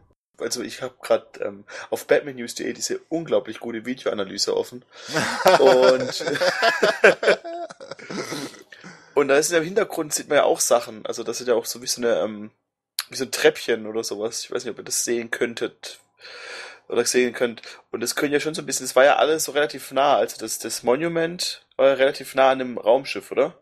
Und da war ja relativ nah, war ja wieder dieses, ähm, diese, diese Superman-Statue. Ah, okay, okay. Keine okay. Ahnung, vielleicht sowas irgendwie, ich weiß nicht. Also ich könnte mir schon, also das wäre jetzt so, was ich gedacht habe. Es kann natürlich auch was ganz anderes sein, weil außer ein paar Flaggen und Blumen sieht man nichts, aber das, da ich es auf dem Boden eingelassen ist, könnte ich mir schon vorstellen, dass das Monument von Superman ist. Könnte was dran sein, ja. Aber ich finde es interessant, dass, dass man jetzt schon zeigt, dass Aquaman doch Teil der Aqua äh, Justice League ist. So gut, das hat man schon auf dem Foto vorher gesehen, aber hier, also anhand des, des, des dieses, dieses drei, zwei Minuten, Minuten Filmchens, hat ja, hat man null den Eindruck, dass ähm, Aquaman nicht direkt Part of the Team ist. So, keine Ahnung. Was ist jetzt aber interessant ist, sehen wir jetzt eigentlich das finale Kostüm von The Flash in diesem Behind-the-Scenes-Video oder sehen wir es nicht? Bis jetzt haben wir noch immer nur eins gesehen, oder? Da hatten wir ja die ganze Zeit die Diskussion, ist das jetzt das selbstgezimmerte äh, Kostüm oder ist es das äh, äh, von Bruce Wayne erstellte Kostüm? Also das, was wir da sehen, ist auf jeden Fall das, was man auch bei Barry Allen am Anfang im, was auch immer das sein Zimmer da, Loft, ja, hm. möchtest du nennen, ist. Also das ist das gleiche. Die Schuhe sehen meiner Ansicht nach gleich aus und auch diese, mhm. das ist kein großer Unterschied. Also ich könnte mir schon vorstellen, dass vielleicht zum Ende nochmal die Justice League nochmal abgegradet wird. Das kann ich mir auch vorstellen. Wenn sich, wenn sich die Lage ein bisschen beruhigt hat und so weiter, dass Bruce dann sagt, so, jetzt ist Weihnachten, hier gibt's neue Kostüme für alle. Zumindest für die, wo es Sinn macht. Also ich glaube, bei Aquaman, Wonder Woman und Superman macht's wenig Sinn, weil es hat diese Tradition, traditionell vielleicht Upgrades für den ihre Kostüme. Mhm. Vielleicht so wie bei Captain America, dass dann Aquaman sein, sein Dreizack rufen kann oder vielleicht für ein paar technische Gadgets, für die sich dann Cyborg einverleiten kann. Weil der verbindet sich ja immer, glaube ich, mit Technik, oder? Mhm. mhm. Aber ja, wird spannend abzuwarten, was da noch so passiert. Ja, ja. Also ich könnte mir, ich finde es halt sowas immer cool, wenn es dann so Upgrades gibt. Das ist auch das, was ich zum Beispiel an dem letzten Avengers cool fand, dass man dann sieht, dass Tony Stark für alle so, dann hat er für Hulk Unterbuchsen gebaut und für Captain America so ein elektronisches Schildfang-Ding gebaut. Und sowas finde ich eigentlich ganz cool zu sehen. Also das könnte ich, würde ich mich auch freuen, wenn das Bruce Wayne dann mit Alfred zusammen, die tüfteln dann. Ja. Ich habe noch was zum Abschluss. Was mir aufgefallen ist in dem Video und auf den Fotos kann man sehen, dass Snyder wieder eine ganze Ecke besser und entspannter aussieht als zur Zeit von der Promotion von Batman vor Superman. Ja, steht wieder ein bisschen besser im Saft. Ja. Ne? Vielleicht hat er Heilfasten betrieben. Ähm, Rico, du hast ja auch mal gefragt in der Zwischenzeit, ob das George Miller ist, den wir Mhm. da ähm, neben Superman sehen. Ja. Ich bin mir da nicht so hundertprozentig sicher, aber die Frisur zumindest äh, scheint recht ähm, ja, darauf hinzudeuten, dass er es ist. Er soll ja den Film mitproduzieren. Weil der sieht schon ein bisschen so aus, oder? Der, der, der. Ja, siehst du den gerade? Ja, ja, ich sehe ihn. Bild. Mit der Brille. Da wo Batman zeigt, wie, da wo Superman zeigt, wie groß sein Penis ist. hier ist Penis Ja, genau. ist. Und dann George Miller fassungslos auf den Boden guckt. Ja. Und Zack Snyder versucht wegzugucken. Sch schwierig zu sagen, ne? Das ist. Ich, ich schau mal gerade. Weil er hat ja so ein Visitor-Ding, so ein Visitor-Badge an. Ja. Also, was ist so ein Visitor-Ausweis? Die Frage wäre, selbst wenn, was wäre jetzt gerade seine Aufgabe? Ne? Also, selbst wenn er jetzt, aber wenn er jetzt Produzent ist und er geht mit äh, Henry Cavill eine Szene durch, in, äh, inszeniert er vielleicht sogar eine spezielle Szene nur für den Film? Mad Max-Style? Aber glaubst du nicht, also wenn er es wäre, nur von der Theorie jetzt her, ähm, dann wäre das doch einfach, gerade nach dem Erfolg von Mad Max, die News, oder? So, keine Ahnung, da würden dann noch mal mehr Leute reingehen. Es hieß ja lange Zeit, dass ja ähm, George Miller ja auch eine DC-Verfilmung übernehmen könnte, eventuell auch den nächsten Superman-Film. Meint er vielleicht, dass er sich hier auch schon so ein bisschen in die Materie reinarbeitet? Das könnte gut möglich sein. Also ich glaube, George Miller wird das auf jeden Fall machen. Es, wenn er es wäre, es könnte auch genauso gut sein. Es ist, äh, äh, es passiert ja öfters, dass gerade so bekannte Hollywood-Regisseure sich gegenseitig Setbesuche machen und dann lässt man dann auch schon mal den anderen eine kleine Szene inszenieren. Das gehört da wohl zum guten Ton. Also es könnte auch tatsächlich sein, dass er da- wirklich steht und Snyder ihn gefragt hat, halt hier, hast du Lust, diese Szene zu machen? Es ist schwierig zu sagen. Also ich könnte mir schon vorstellen, dass der dass Zack Snyder das geil finden würde. Ich könnte mir vorstellen, dass der George Miller nach den ganzen Jahren, wo er seinen Justice League-Film nicht machen durfte, es cool fände, wenn er zumindest dort mit beitragen kann. Und gerade für die Presse ist es ja, oder für das, wenn der Film vermarktet wird, ist es ja Gold wert. Was die Story angeht, haben wir erfahren von Jeff Jones, dass die Story anscheinend zusammengerafft wurde. Ursprünglich war ja Justice League auf einen Zweiteiler ausgelegt. Jetzt hat man sich's wieder überlegt und hat gesagt, nee, der Film steht für sich selber. Und einer der Gründe ist, dass man schneller zu dem Prinzip kommen möchte oder zu dem Credo, was Jeff Jones ja vertritt, Hope and Optimism. Also dass das Ganze, ja, ähm, was, was anderes ausstrahlt als vielleicht jetzt Batman wie Superman, was laut äh, Zack Snyder ja schon immer der Plan war. Er hat ja gesagt, jeder seiner Filme sollte ähm, einen anderen Aspekt erfüllen, anders aussehen, sich anders anfühlen und Justice League war schon immer etwas freundlicher und etwas ähm, hoffnungsvoller gestimmt. Hier möchte man anscheinend noch schneller zu dem Resultat kommen, also so äh, zumindest laut Jeff Jones. Findet ihr es den richtigen Weg zu sagen, ja, okay, jetzt hier schneller Butter zu die Fische, wir müssen zum Beispiel Superman endlich zu dem strahlenden Helden machen, wenn das jetzt der Plan wäre? Naja, wenn es halt nicht, wenn es halt nicht zu arg zusammengehackt wird. Also wenn wir, wir haben ja bei Batman wie Superman hatten wir drei Filme in einem. Wenn man hier jetzt halt die, das Gefühl hat, dass es wieder passiert, dann ist halt schon. Also ich würde gern mal einfach einen, einen gut funktionierenden, zusammenhängenden Film haben. So, das wäre mal mein Anspruch. Und das wäre cool, wenn das diesmal klappen würde. Ja. Ohne, wo ich keinen Extended Cut brauche, wo ich nicht, wo nicht eine halbe Stunde weggelassen werden muss, wo nicht eine halbe Stunde zugedichtet werden muss, wo einfach ein Film, der funktioniert und man hat den Grundstein mit Batman wie Superman, gerade im Extended Cut, finde ich, gut gelegt. Mehr oder weniger. Gegen Ende dann noch, hätte man noch was weglassen können, aber man hat auf jeden Fall die Charaktere etabliert. Man weiß jetzt, wer Wonder Woman ist. Man weiß, wer Batman ist. Superman ist tot, der kann jetzt voller Optimismus zurückkommen. Und dann haben wir noch einen Aquaman, den, wo irgendwie keiner so wirklich Zweifel dran hat. Also ich habe über Jason Momoa als Aquaman noch nie oder selten was Schlechtes gelesen. Ezra Miller muss sich halt noch beweisen. Na gut, ähm, Justice League, November 2017. Ja, ist ja noch ein bisschen hin.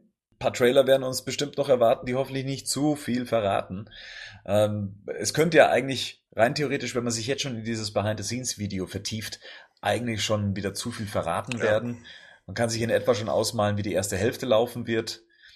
Es bleibt wieder mal offen, wie der große Gegner inszeniert ist. Also ich hoffe mal, sie werden sich ein bisschen zurückhalten, damit doch noch ein paar Überraschungen offen bleiben. Generell eure Grundstimmung gegenüber dem Film. Ich frage es jedes Mal, wenn wir über die Justice League sprechen, aber denkt ihr jetzt noch irgendwie so an die schlechten Kritiken von Batman wie Superman, wenn ihr das alles seht, oder merkt ihr, dass das, dass das Propagandamaterial funktioniert? Lügenpresse. ähm, ich bin positiv. Also ich war auch, ich war ja auch nicht wirklich negativ nach Suicide Squad und Justice, äh, Batman wie Superman. Und da wird sich auch hier, glaube ich, nicht so viel. Also bisher, was ich gesehen habe, gefällt mir alles. Ich finde dieses männlich, dieses macho-männlich Gehabe von Aquaman mag ich irgendwie, wie er seine Whiskyflasche noch wegschmeißt und dann so in, in die Wellen sich stürzt. Ich mag Batman mit Cyborg, muss man mal abwarten. Der sieht halt bisher noch ein bisschen blöd aus, aber ich glaube, das wird auch noch cooler. Ja, also ich sehe bisher, bisher habe ich nichts gesehen, wo ich denken könnte, hm, das gefällt mir jetzt aber nicht. Gerd, wie steht's bei dir? Du weißt, ich bin ja schon von vornherein immer, ich mag dieses Universum, so wie Snyder es aufbaut. Ich war dem schon immer positiv äh, äh, äh, gegenüber und äh, ich sehe auch da die Entwicklung hin, dass dieser Plan, also man will das jetzt alles ein bisschen luftiger und freundlicher machen, behält aber trotzdem so eine gewisse Grundstimmung weil gefällt mir auch so gut. Ich bin da sehr optimistisch und vor allen Dingen, ich mag diese Optik. Wenn ich die Kostüme sehe, wenn ich die Schauspieler in diesen Kostümen sehe, da denke ich immer, ja, so muss das aussehen. So muss genau muss das aussehen. Also das trifft es voll, voll meinen Geschmack. Gut, da freuen wir uns weiter auf die Justice League. Wir haben noch so ein paar kleinere Themen, über die wir ganz kurz äh, drüber gehen können.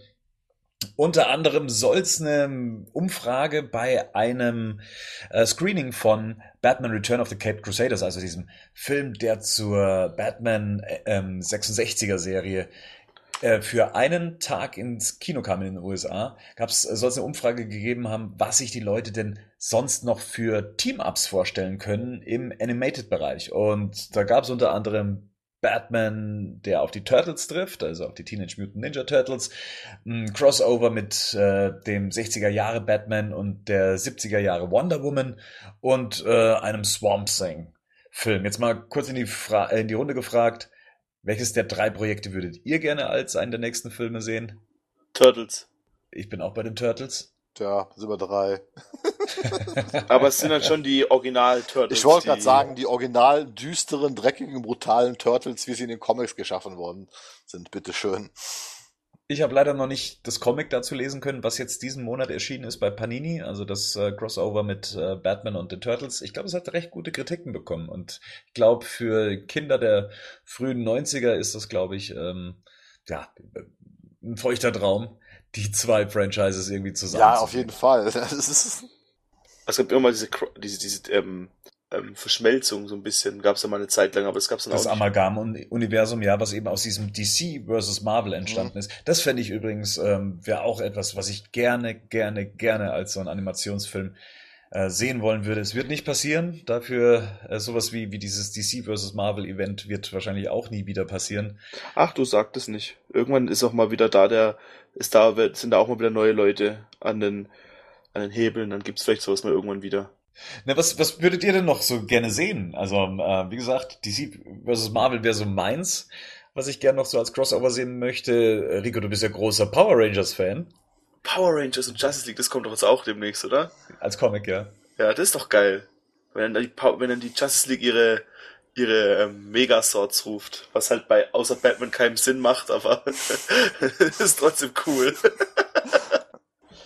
Das mag schon cool sein, aber so Batman und Wolverine wäre doch mal geil, oder? Also wirklich die beiden Figuren treffen aufeinander. Ja, ich bin da immer so ein bisschen skeptisch, äh, wobei ich muss zugeben, mir hat damals das äh, äh, äh Batman vs. Predator Crossover von Dark Horse hm. unheimlich gut gefallen, ja. ja. Das war ziemlich genial gemacht. Das würde ich auch gerne als Film sehen. Ja, apropos Ani, wie wär's mit Batman Terminator? Ja, das. Ja, aber dein scheiß Predator. Ja, aber keine Ahnung, also schwierig. Batman und Wolverine würde ich immer noch gern sehen. Ich finde, ich so zwei Mürrische, die immer nur gegeneinander auch zueinander mürrisch sind, das finde ich schon cool. Ja, oder Batman Deadpool. Würde mir auch gefallen. Ich glaube, Bernd hat noch was hinten. Bernd, was, was wäre dein, dein Wunsch? Batman und die Ghostbusters? Oh. Aber die Frauen, die neuen Ghostbusters. Gut. Ähm, neu veröffentlicht worden ist äh, Arkham VR für die PlayStation VR. Rico, du hast es ja schon mal testen dürfen, damals auf der äh, Gamescom. Ähm, dein Eindruck damals war ja sehr ansteckend und begeisternd oder begeisternd ansteckend. Ja, das hat sich ja nichts dran geändert. Das war der, also es macht, ist wirklich cool und du hast da wirklich das Gefühl, zuerst mal in deinem Leben wirklich Batman zu sein. Also gerade dir habe ich es eh schon ans Herz gelegt, wenn du mal wirklich, dann kannst du deine Kostüme erstmal in, in, in die zur Seite stellen, weil da bist du wirklich Batman. Das ist wirklich, wenn, wenn, wenn man kein Problem hat mit dieser Motion Sickness, also ich hatte da jetzt zumindest kein Problem, dann bist du wirklich mittendrin. Du hast dann, du tust dich ausrüsten, du ziehst dich an, du hast deine, du hast dann deinen Grappling Hook, du kannst die ganze Zeit auf deine Boomerangs zugreifen, was natürlich dann dazu führt, dass man halt dann auch versucht, gegen äh, die Leute um einen herum Boomerangs zu schmeißen. Gerade Alfred oder sowas könnte ich mir vorstellen, weil da bestimmt, kann man bestimmt witzige Sachen mitmachen. Aber ja, es ist halt die zwei Stunden rechtfertigen oder die zwei Stunden Spielspaß, die das Ganze hat rechtfertigen halt noch keine 600 Euro Anschaffungsgebühren so ganz. Also hast du es auch noch nicht zu Hause? Nee, ich habe es mir kurz überlegt, aber habe mich dann für eine Apple Watch entschieden. Gerd, ist das für dich eine interessante Technik? Würdest du dir die zulegen? Nein, ich habe das jetzt auch mal ausprobiert. Ich habe das auch schon mal im Forum erwähnt, auch eben dem Rico schon mal äh, so im Vorgespräch erzählt. Ich habe das Problem, ich bin Brillenträger und ich äh, habe eigentlich kein räumliches Sehen. Das heißt, ich, hab, ich schaue eigentlich mit dem rechten Auge und das linke erweitert nur mein Sichtfeld. Das heißt, ich sehe eh nur zweidimensional. Ich habe jetzt äh, Mediamarkt so diese VR-Brille angehabt ne? und ich sehe tatsächlich zwei kleine Monitore vor mir. Ne? Das, ja. das hat überhaupt keinen Effekt. Dann habe ich mal auf diesen Cinematic-Modus äh, äh, äh, umgeschaltet, also dass man es in 2D dann schauen kann, also ob, ob man so vor, quasi von der Leinwand steht. Und dafür war mir dann die Auflösung zu gering. Also das flimmerte so unerträglich, dass ich innerhalb von Sekunden also Kopfschmerzen bekam. Für mich ist das leider gar nichts. Aber für dich ist es gar nichts? Doch, ich, ich finde das Thema äh, super spannend. Ich bin tatsächlich aber gerade nicht in der Laune, ähm, diese Investition dann eben zu tätigen. Wir wissen ja auch, wie vergänglich dieser Preis ist, den es dann gerade eben zu Beginn gibt. Und äh, da ich sowieso gerade viel mehr am Hut habe, als jetzt mich irgendwelchen Spielen zu widmen, mhm, ähm, der feine Herr. steht das erstmal hinten an und vielleicht gibt's dann auch größere Anreize, wenn dann ja, die Entwickler ein bisschen weiter sind und das Ganze schon ein bisschen mehr ja, äh, spielbarer gemacht haben. Äh, mal gucken, aber ich beobachte das, ich finde das super spannend, das Thema, gleichzeitig auch ein bisschen gefährlich und auch bedenklich, je nachdem, wie man es nutzt. Aber äh, ich bin für solche Technik immer offen, finde es cool. Apropos Technik und Spiele, ähm, Return to Arkham ist auch erschienen. Das heißt, ein Spieleset aus den Game-Klassikern kann man ja schon sagen, äh, Arkham Asylum und Arkham City. Gerd, du hast hier das Set zugelegt, also die eigentlich für die PS3 vorgesehenen Spiele jetzt hochgewichst für die PS4 in HD. Dein Eindruck? Ähm, ja, also ich war erstmal begeistert, wie ich davon gehört hatte, weil ich wollte die Spiele sowieso schon nochmal seit längerer Zeit nochmal durchspielen äh, habe es mir dann für die PS4 leider als digitale Verfassung gekauft. Ich hatte es vorbestellt. Ähm, so der erste Eindruck, wie ich äh, Arkham Asylum gestartet hatte, so im ersten Moment war ich beeindruckend. War recht beeindruckend. Die Texturen hochauflösend geändert, neue Modelle. Das sah echt toll aus. Und wenn man dann anfängt zu spielen, dann stellt man sehr schnell fest, äh, da ist teilweise richtig Murks gebaut worden. Also was ich überhaupt nicht verstehen kann, es hat einen Framelock auf 30 Frames. Die erreicht es oft überhaupt nicht. Also es ruckelt immer wieder, manchmal mehr, manchmal weniger. Äh, das ist bei den Kämpfen extrem nervend. Ähm, bei Arkham Asylum hält es sich noch im Rahmen, bei Arkham City ist es teilweise richtig furchtbar. Also in dem Moment, wenn man über der Stadt schwebt, äh, hat man fast immer leichte Ruckelorgien äh, da zu beobachten.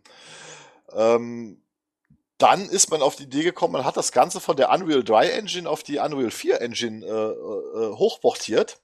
Und ich glaube, die haben mit der Beleuchtung irgendwie Mist gemacht. Das Spiel ist wesentlich heller als auf der PS3, beziehungsweise ich habe es damals auf der Xbox 360 gespielt. Also man sollte erstmal den Helligkeitsregler ganz nach unten schrauben, damit überhaupt ein bisschen Stimmung aufkommt. Ähm, und dann werden durch diese neue Beleuchtung, weil in der Unreal äh, Engine 4 kann ich halt viel mehr echte Lichtquellen erzeugen. Äh, die Stimmung wurde bei den alten äh, Spielen halt dadurch erzeugt, dass man sogenannte Lightning Maps benutzt hat. Ne? Das heißt, man hat äh, über die Texturen Beleuchtungseffekte generiert. Jetzt hat man das mit echten Lichtquellen versucht und teilweise hat man ganz merkwürdige Schattenbildungen, dann verändern sich die Farben, dann ist man hingegangen, hat das Modell von Batman irgendwie aufgepimpt. Das sieht aber aus, als ob er jetzt äh, ein dreimal so breites Kinn wie vorher hat, als ob er mit Botox zugespritzt worden ist. Ähm, das hat man sich dann in Arkham City zumindest gespart. Äh, aber ich sag mal so, man kann die Spiele noch spielen. Wer sie noch nicht gespielt hat und jetzt nur eine PS4 oder eine Xbox One hat, soll sie sich kaufen, weil es sind natürlich tolle Spiele. Wer sie damals schon gespielt hat oder noch die alten Fassungen hat, kann dankend darauf verzichten. Das Upgrade lohnt sich nicht und ist dann auch mit 50 Euro viel zu teuer. Hm. Rico, wirst du es dir zulegen? Naja, ich meine, ich weiß nicht, ich hab's halt auf dem PC schon und da, ich weiß nicht, hast du es mal auf dem PC gespielt, Gerd? Ja, und das ist zum Beispiel auch so etwas. Auf dem PC gibt's diese Physics-Effekte. Genau, weil da kannst du es nämlich extrem hochstellen. Dann ist dann auch, wenn du durch, durch Rauch läufst und so, dann ähm, passt sich diese deiner, deiner, deiner, deiner Form und so an. Da gibt's extrem geile Effekte. Und was ich bisher gesehen habe, ist, dass es auf dem PC immer noch besser aussieht wie auf der PlayStation 4. Ja, tatsächlich, das tut es auch. Das tut es auch und das ist auch, äh, das ist total unverständlich, weil das könnte man auf der PS4 ohne Probleme erreichen. Äh, interessant ist ja auch, dass Rocksteady für Arkham Knight nicht eine Unreal Engine 4 benutzt hat, sondern eine aufgepimpte Unreal 3 Engine. Und da die ganzen Effekte reingebracht haben auf der PS4. Und jetzt hier hat man das Problem, die sind dann noch nicht mal drin. Die sind zwar wieder nett in den Credits äh, aufgeführt, aber das Spiel sieht immer noch nicht so gut aus wie auf dem PC und es sieht teilweise schlechter aus, trotz höher auflösender Textur, durch diese ganze Beleuchtung, als, äh, als, als die alten Fassungen. Also es wurde ja schon mal verschoben und jetzt weiß ich auch, warum es verschoben ist, aber sie haben es immer noch nicht äh, richtig ausgebessert. Also da da könnten sie noch mal äh, ein halbes Jahr dranhängen, äh, wenn es zumindest ruckelfrei laufen würde. Hm. Wir nähern uns jetzt gerade der Zwei-Stunden-Marke und äh, deswegen wird es jetzt Zeit fürs Mailbag. Das erwarten die Fans, die Zwei-Stunden-Marke. Ich hoffe doch. ähm, wir haben euch mal wieder gefragt per Facebook, bei Twitter und bei uns im Forum. Ähm, habt ihr Fragen an uns? Ja, was sollen wir euch beantworten? Wollt ihr irgendwas Spezielles von uns über Batman wissen? Den Anfang, den macht Kai Alexander Wessels, der per Facebook geschrieben hat, Hey, meine Frage bezieht sich auf die Serie Gotham. Wie findet ihr die teilweise rabiaten Verunglimpfungen der Origins gewisser Villains, also zum Beispiel Mr. Freeze, Firefly, Man-Bat? Die kommen alle von Hugo Strange. Ziemlich mau. Die Serie an sich finde ich extrem cool, suchte auch auf Englisch die dritte Staffel, allerdings finde ich die Staffeln sehr lang und so langsam sollte mit Bruce was passieren. Na, wie steht ihr dazu? Ja, also Gotham, ja, schlägt einen eigenen Weg ein äh, und wenn man zumindest sich an die Comic Origins hält, dann ähm, ja, könnte das dann dann hier schon zu so einem äh, ja, ne, äh, komplexen äh, Brainfuck dann entwickeln. Also ich finde schon, dass man, wenn man so eine Serie macht und man die offensichtlich ist ja mit Batman ist noch recht schwierig im Moment. Das, also sie werden ihn nicht benutzen und Batman, Bruce Wayne ist einfach noch zu jung. Aber was hast du dann sonst noch? Und ich finde diese, diese Geschichte mit um James Gordon und mit den Gegnern, ich finde es bisher hat mir das Spaß gemacht. Und gerade die zweite Staffel hat sich halt angefühlt eigentlich wie zwei Staffeln, weil es zwei verschiedene Geschichten hatte. Also die hat halt, das ging halt bis zum einen Teil, ging es halt bis Kloster von Saint Dumas und danach kam er dann halt ähm, Hugo Strange und sein, sein eigenes Area und das wurde halt immer so ein bisschen angeteasert. Ich fand das bisher eigentlich ganz gut gemacht. Also mir hat das schon gefallen. Ich sehe das ähnlich. Ich sehe das ähnlich. Also ich finde, also erstmal, man, man muss es einfach mal, mal sagen, das sind ja immer zwei verschiedene Medien und man wird niemals äh, das äh, Comic so umsetzen können, wie sie in den Comics sind. Das wird nicht funktionieren, aus erzählerischer Sicht, äh, wie auch aus technischer Sicht nicht. Das ist also erstmal schon in Ordnung, das ist, also ich, wie man es dann abhandelt. Ich sehe das Hauptproblem bei Gotham natürlich, diese Serie baut darauf, dass wir irgendwann Batman sehen. So, das ist genau der Punkt, den werden diese Serienmacher wahrscheinlich so lange wie möglich rauszögern, weil in dem, in der Folge, wo wir Batman zum ersten Mal sehen, ist die Serie zu Ende. Ihr, ihr Wunsch war, glaube ich, in zehn Jahren dann eben, dass, dass mit in der letzten Szene sich äh, der junge Bruce Wayne sich das Batman-Kostüm anzieht. Ja, genau. Das war so der Ursprungswunsch, das Ursprungskonzept. Das, ich denke mal, wenn die Einschaltquoten stimmen, werden sie auch die zehnte Staffel erreichen. Also das ist, äh, aber das weiß man natürlich nicht. Das kann natürlich genauso sein, dass dann jetzt äh, die dritte Staffel den Bach runtergeht oder die vierte Staffel. Äh, und das ist dann auch immer schwierig, äh, dass diese Serien machen müssen, haben von der Konzeption inzwischen ja solche Notfallpläne nach dem Motto, wenn so eine Serie früher beendet wird, als man erwartet, dass man ein vernünftiges Ende findet für die Serie. Damit soll es jetzt auch die, das vernünftige Ende für diese Frage sein. Ähm, ja. und, und widmen uns mal der Frage von Jules Corleone. Rico, magst du die mal kurz vorlesen? Natürlich. Wäre Joseph Gordon-Levitt in einem vierten Teil der Nolan, des Nolan-Universums Batman gewesen? Oder hätte Christian Bale als Batman überlebt und weitergemacht wie bisher und Gordon-Levitt wäre sein Robin gewesen? Also dazu gibt's tatsächlich eine Story, ja. Also und die scheint nicht nur irgendwie Fanfiction zu sein, sondern ähm, es soll die Pläne gegeben haben, auf der Nolan-Welle zumindest weiter zu schwimmen. Ähm, und so wäre der Plan gewesen, das Nolan-Universum um die Justice League zu erweitern. Das soll der ursprüngliche Plan von Warner gewesen sein, also ihr Wunschszenario, dass sie halt eben sagen, okay, unser nächster Batman wird tatsächlich der Batman sein, der dann ähm, Joseph Gordon-Levitt dann eben wäre und wäre dann eben Teil einer Justice League geworden. Ähm, das hat dann eben alles nicht so funktioniert. Man wollte auch Nolan dafür gewinnen. Ich glaube, das ist ein Thema, das kann ich mal in der Es war einmal Kategorie auf äh, batmannews.de abhandeln. Äh, wollte ich eh schon mal machen. Ähm, ist ein interessantes Thema. Wie viel da dran ist, weiß man nicht, aber zumindest die Quelle ist berühmt berüchtigt und ähm, naja, wo halt eben Rauch ist, da ist auch Feuer, sage ich mal. Ja, ich kann da nur zu beitragen, was du da sagst. Äh, das wurde auch damals auf Reddit äh, sehr stark diskutiert. Also da wird auch was dran sein an diese. Und es, es gab definitiv Gespräche. Äh, das Ganze endete ja dann zum Schluss damit, dass man halt Nolan quasi als Producer für Man of Steel gewonnen hat. Also das ist das Ende dieser ganzen Geschichte geworden, dass man zumindest dann bei Man of Steel mit Nolan noch Werbung machen konnte.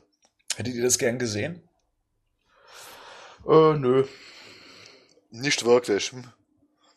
Tim Bench stellt die nächste Frage. Gerd, magst du die vorlesen? Okay. Ähm, wer macht nur die doofe Cast für DC? Das sind nur die Aussehen. Joe Magnello als Slade Wilson, Deathstroke, Henry Cavill als Clark, als Kyle L. Clark, Joseph Kent, Superman, Jeffrey Dean Morgan als Thomas Wayne und Lauren Cohen als Master Kane Wayne alle anderen nicht.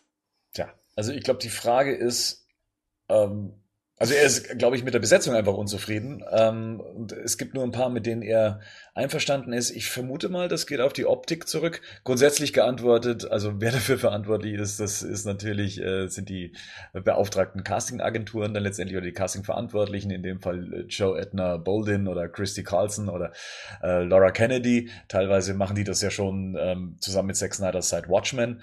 Also das sind schon Leute, die wissen einfach, wie äh, ihr Job läuft. Und ähm, was man, glaube ich, nicht so ganz vergessen darf, ist, man wird es niemandem recht machen können, gerade bei so einem Medium wie Comic zum Film, weil gerade bei Comics stellt man sich immer irgendwie so ein Idealbild vor von bestimmten Personen und man tendiert dann auch gerne mal irgendwie ja, Prototypen an Schauspielern eben zu besetzen. Deswegen tue ich mich auch immer ganz schwer mit irgendwelchen Fanbesetzungen, denn diese Casting-Menschen, die sehen etwas in Schauspielern, was wir erstmal nicht sehen. Die wissen nämlich, welche Rolle sie haben wollen und wie die Rolle geschrieben ist und was der Schauspieler dafür leisten soll.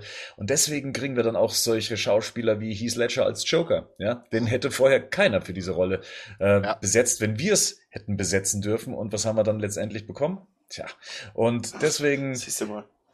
Nicht ähm, irgendwie äh, ja nur nach der Optik gehen, falls das jetzt äh, die die Intention der Frage gewesen sein sollte. Klar, ähm, hätte man jetzt auch äh, äh, Amy Adams äh, mit dunklen Haaren versehen können, damit sie dann auch äh, mehr dem Comic-Vorbild entspricht. Aber mal ganz ehrlich, macht's die Figur schlechter? Nee. Nein. Also ich bin mit niemandem unzufrieden bisher. Jesse Eisenberg vielleicht, sage ich immer noch, nicht so meine Idealvorstellung von Lex Luthor, aber. Ist ja auch nur der Sohn von Lex Luthor. Nein, es ist, es ist einfach mal so, äh, man muss das ja so, das sind erstmal äh, sehr bekannte Casting-Agenturen, die da arbeiten. Letztendlich entscheidet natürlich der Regisseur, die Produzenten und der Regisseur darüber, wer es dann wird, aber man muss sich das ja auch mal so vorstellen, es gibt ja ich sag mal, tausende Schauspieler. Und diese Castingagenturen machen eine Vorauswahl, weil sie mit dem Regisseur schon seit Jahren zusammenarbeiten. Die wissen, welche Vorlieben er hat. Also die grenzen diese Auswahl rein. Also ich denke mal, diese Castingagenturen werden wahrscheinlich tausende Schauspieler in Superman-Kostümen auf Videobändern gesehen haben und werden vielleicht nur fünf, sechs nachher an Snyder weitergegeben haben, worunter dann Cavill waren. Es gibt da eine sehr schöne Anekdote. Lynn Stallmaster, äh, ein ganz berühmter Casting-Mensch, ich weiß gar nicht mehr, ob der noch lebt, der hat doch damals das Casting für Superman the Movie für Richard, äh, Richard Donner gemacht. Und da gab's ja halt bis kurz vor Drehbeginn keinen Superman-Darsteller. Und Lynn Stallmaster hat immer wieder das Demo-Reel von Christopher Reeve, dem Produzenten, untergeschoben und dem Richard Donner äh, weil Lynn Stallmoss in Christopher Reeve Superman gesehen hat. Nur er sah halt noch nicht so aus wie Superman. Er war ziemlich schlaksig, er war nicht trainiert äh, und ist von vornherein immer wieder ausgeschieden worden. Und man hat ja sogar den Zahnarzt der, des, des Produzenten gecastet mal. also das ist, weil er halt so ein bisschen aussah wie Superman und Lynn Stallmoss ist es dann zu verdanken, weil er ist dann auf die Idee gekommen, er hat den Reeve nochmal einbestellt, hat den in ein Superman-Kostüm gesteckt, obwohl er so schlaksig war, hat ihm diese Tolle gekämmt und hat das Band dann wieder Donner und äh, den Sorkins untergejubelt und daraus wurde Superman. So ist er gecastet worden. Der ist, glaube ich, fünf oder sechs Mal abgelehnt worden im Vorfeld. Tja, und ist bis heute, glaube ich, für viele das Musterbeispiel der, der Prototyp. Prototyp. Ja. ja. Das was ähnliches ist ja damals auch mit Keaton passiert, da war äh, Tim Burton darauf bestanden hat, genau. Keaton als Batman zu benutzen. Und ja, oder jetzt die Besetzung des neuen Han Solo, des jungen Darstellers. Ich glaube, 2000 Leute haben die zum Casting geladen und er war, glaube ich, sogar einer der ersten, die vorsprechen durften. Ja. Haben sich durch 2000 Leute dann äh, durchgeackert, um dann letztendlich wieder auf den ersten zu kommen. Ja, also das ist, wie gesagt, das wird man auch nie jemandem recht machen können. Äh, da hat jeder seine Vorlieben. Und ich weiß das noch, äh, da kommen auch immer wieder diese ganzen Wrestler, werden halt von den Fans so genannt, der sieht so aus und der sieht so aus. Äh, aber die Leute müssen ja auch spielen können.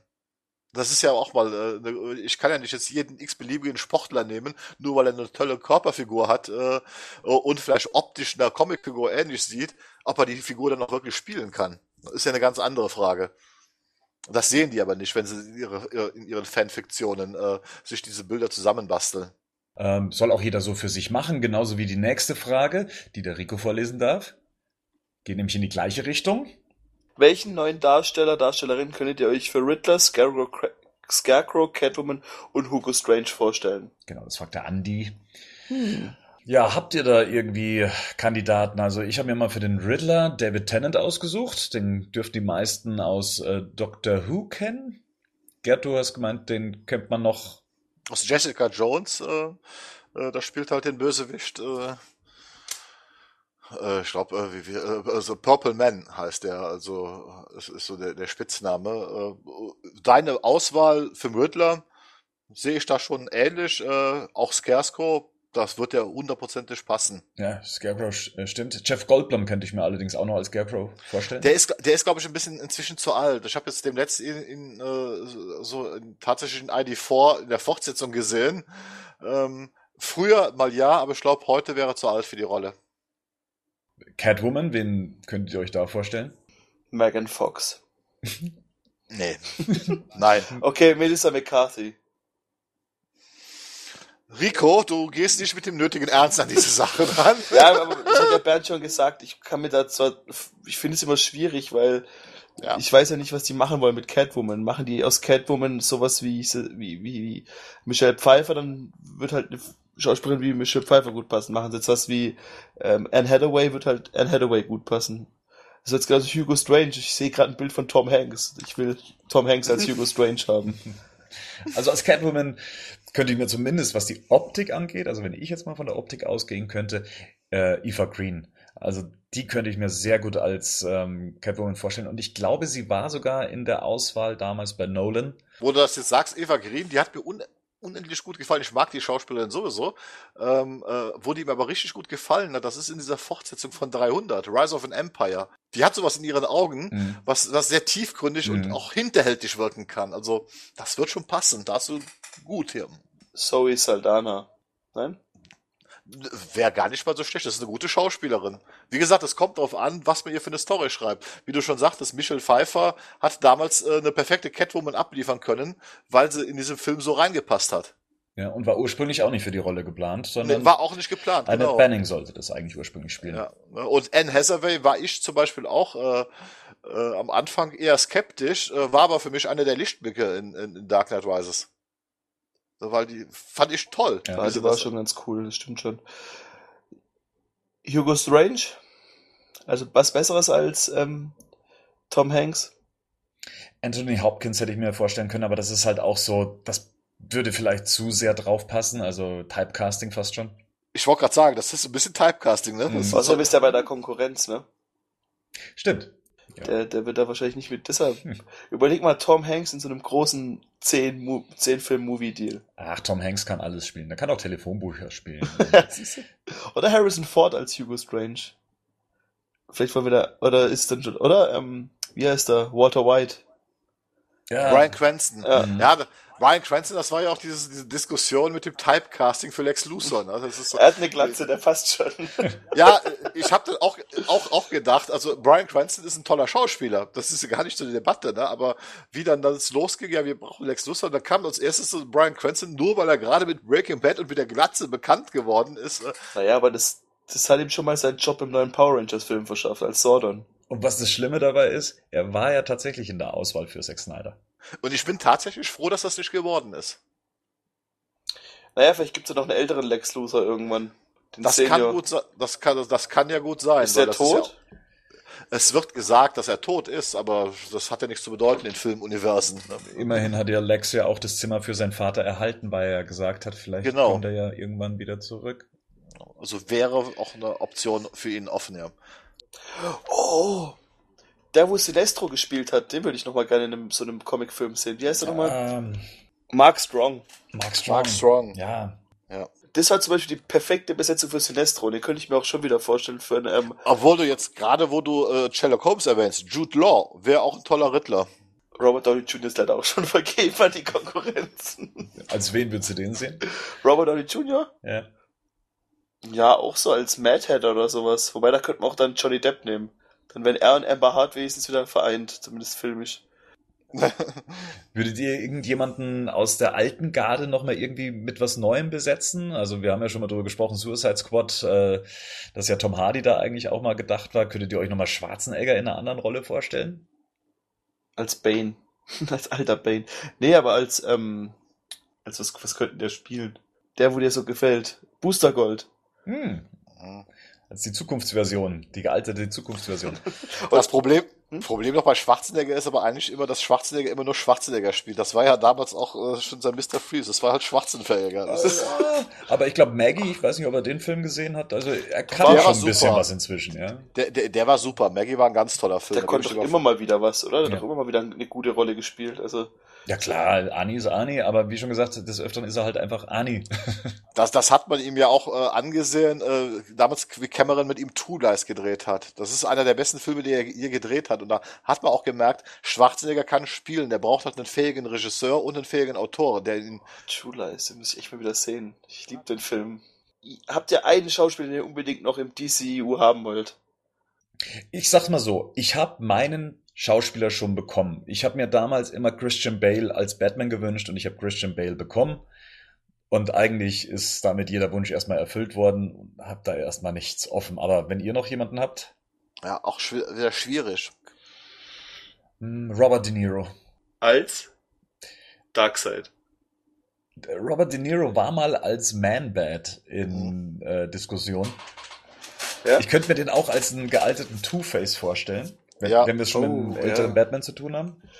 Vor allem, wir wissen ja, Robert De Niro macht ja heutzutage alles. Äh, ja, ich meine, wenn man Robert Redford im Captain America Teil hat, äh, kann man doch wohl inzwischen Robert De Niro auch zu einer Comic-Verfilmung überreden, oder? Ja, das denke ich mal. Das wird auch unter Umständen sein. Ich meine, Robert De Niro, was, er dreht ja nicht alles. Ich habe jetzt dem Netz äh, diese Komödie mit ihm gesehen, auch mit der Anne Hathaway. Ja, der äh, ist gut. Ja, der, die Praktikanten, der Praktikantenfilm, ne? Das war ein richtig, richtig schöner Feelgood-Film. Also, mhm. da muss ich ganz ehrlich sagen, toll, magisch. Ja, dann guck dir also. mal Bad Grandpa an. Oder Dirty Na, Grandpa, wie der heißt. Ja. Das hat schon nee, aber getan. Al Pacino, Robert De Niro, irgendwas aus dieser Riege ich habe ja auch meinen, eine meiner Lieblingsschauspieler schon bekommen. Ne? Ich habe damals gesagt, wie Batman neu verfilmt wurde, ich würde gern Jeremy Irons als Alfred sehen. Ja, ne? Ich, ich bekam dann halt, was genauso super war, Michael Caine und habe jetzt äh, Jeremy Irons als äh, Alfred gesehen und der war klasse. Ja. Äh, und da wünsche ich mir auch im Batman-Film, dass der verdammt viel Screentime bekommt. Ja, nochmal vielen Dank an den Andi für die Frage. Die nächste Frage kommt von Tom Core. Der fragt, schaut ihr euch alle DC Universe Animated Original Movies an oder nur die mit Batman oder gar keine? Also ich schaue die querbeet. Eigentlich so gut wie alles gesehen, glaube ich sogar. Batman habe ich auch alles gesehen. Justice League vieles. Also zum Beispiel New Frontier habe ich noch nicht gesehen und dieses ähm, das letzte da, wo es dann so ein Paralleluniversum ist, das habe ich nicht gesehen. Und sonst eigentlich fast gar nicht. Also Justice, Justice League und Batman schon, aber Green Lantern, Wonder Woman, das habe ich alles nicht geguckt. Ja, also ich schaue auch querbeet, also da gibt es jetzt keine Präferenzen. Ähm, die machen auch immer wieder mal Spaß, manche mehr, manche weniger. Das ist da gibt's eigentlich nichts Besonderes. Wie gesagt, ich, ich, ich schaue mir auch die Animated Series an. Ich habe mir tatsächlich auch sogar Batman the Brave and the Bold angeschaut. Ja, ich finde die cool. Ne, das ist, äh, es ist zwar etwas kindlich, aber trotzdem, äh, manchmal gab's dann doch sehr amüsante Szenen, äh, wo ich dann gesagt habe, ja, ist in Ordnung. Äh, was mir halt, halt nicht gefällt, ist halt die Green Lantern Computer Animationsserie, aber das liegt halt eher an diesen billigen, an diesen billigen Animationen, ja, ne? Das ist, ja, wir hatten, wir hatten da im Vorfeld schon drüber gesprochen. Also ich finde ja die Green Lantern äh, Animated Series großartig. Äh, wenn, man, wenn man sie durchhält, sage ich jetzt mal so, also wenn man über den Stil hinwegsehen kann, dann erwartet ja. einem eine tolle Story, eine zusammenhängende Story, was wahrscheinlich der Serie auch das Genick gebrochen hat, dass sie halt einfach etwas zu anspruchsvoll im Storytelling ist äh, für eine, ja, sagen wir mal, Samstagvormittagsserie. Genau, und, noch ein kleiner Tipp vielleicht. Ähm, wer günstig an die ähm, DC Universe Animated Original Movies kommen möchte, bei iTunes gibt's die Filme öfters mal für 4,99. Ähm, regelmäßig werden die dann günstiger rausgehauen. Also wer es nicht unbedingt auf einem festen Medium braucht, der ist da eigentlich gut bedient, an die Filme zu kommen. Die gibt's, äh, sogar die, die nicht in deutscher Synchro erschienen sind, die gibt's zumindest mit äh, deutschen Untertiteln inzwischen. Wie zum Beispiel den Superman Doomsday-Film. Gut, äh, wer möchte die nächste Frage vorlesen? Die von Christian Jobs. Ja, meinetwegen. Bisschen mehr Motivation, junger Mann. Okay, selbstverständlich sehr gerne. Ist ja auch eine interessante Frage. Was sind eure Lieblingscomics? Auf Batman, Superman oder doch Wonder Woman? Oder welche sind eure Lieblings-Ellsworth-Comic? Hm. Leute, das heißt Elseworld. oh Gott. Ähm, Tut mir leid. Ist gut. Ist bei mir, bei mir ist es tatsächlich beides, äh, weil es inzwischen eine Elseworlds-Geschichte ist. Äh, ist The Dark Knight Returns ist immer wieder das Comic, was mir als erstes in den Kopf schießt. Äh, Kingdom Come auch eine Elseworld-Geschichte, wenn man so möchte, aber äh, auch eine meiner Lieblingsstories. Mm. Das sind genau die zwei, die ich gelesen habe. Na gut, ich habe schon noch zwei, drei mehr gelesen, aber. Ich würde dir da auch bisher nur zustimmen. The Killing Joke könnte ich doch dazu sagen. Ja, Long Halloween hat mir gut gefallen ähm, und auch äh, Dark Victory. Das ist auch eine coole Reihe. Ja, es, es gibt so viele und aber die, an die ich dann denken muss, das sind äh, die, die mich am stärksten geprägt haben und es ist halt tatsächlich dann ähm, ja ähm, Dark Knight Returns. Ja. Ja, bei mir auch Dark Knight Returns, ganz klar. Ist auch ja, das ist Alltime Classic, da kann, da kann man nichts mehr zu sagen. Kingdom Come, ähm, jetzt in jüngerer Zeit äh, Batman Earth One, mhm. der hat mir wahnsinnig gut gefallen, äh, was, was sie da aus der Figur gemacht haben. Äh, kann ich nur jedem empfehlen.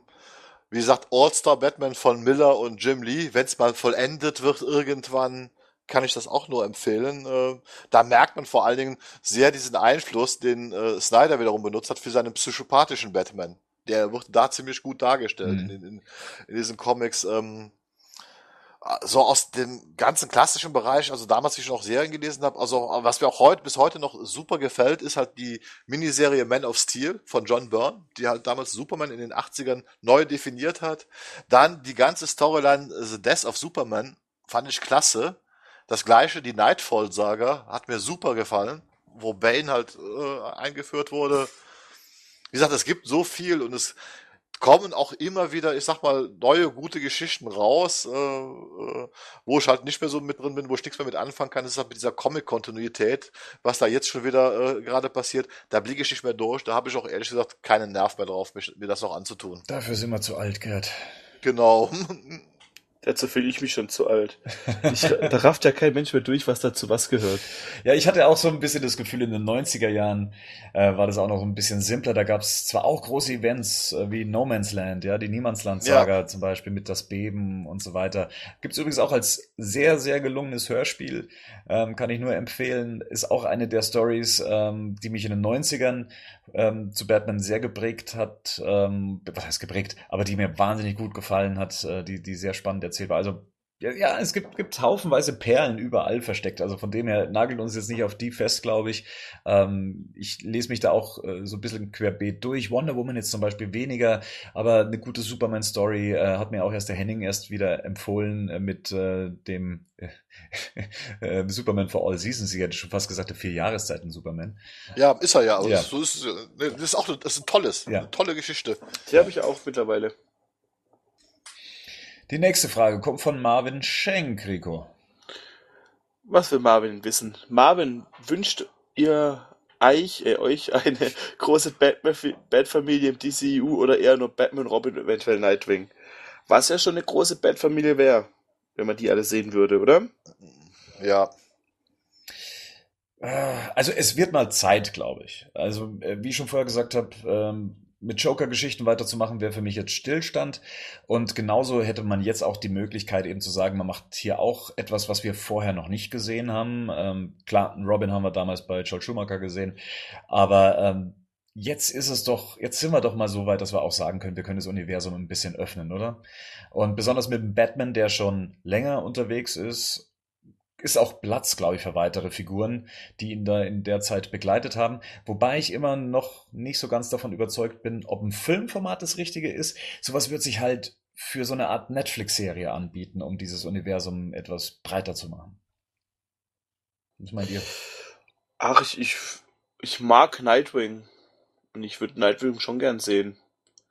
Ich brauche kein Damian, Damian Wayne Robin, aber so ein bisschen was hätte ich schon. Also, so, so also gerade Nightwing fand ich immer cool, die, diese Chemie von Batmans erstem Schüler, der dann irgendwann keinen Bock mehr auf Batman hat. Das hat mir schon in Arkham-Spielen gefallen, aber trotzdem, dann, dass, dass sie trotzdem noch zusammenarbeiten teilweise.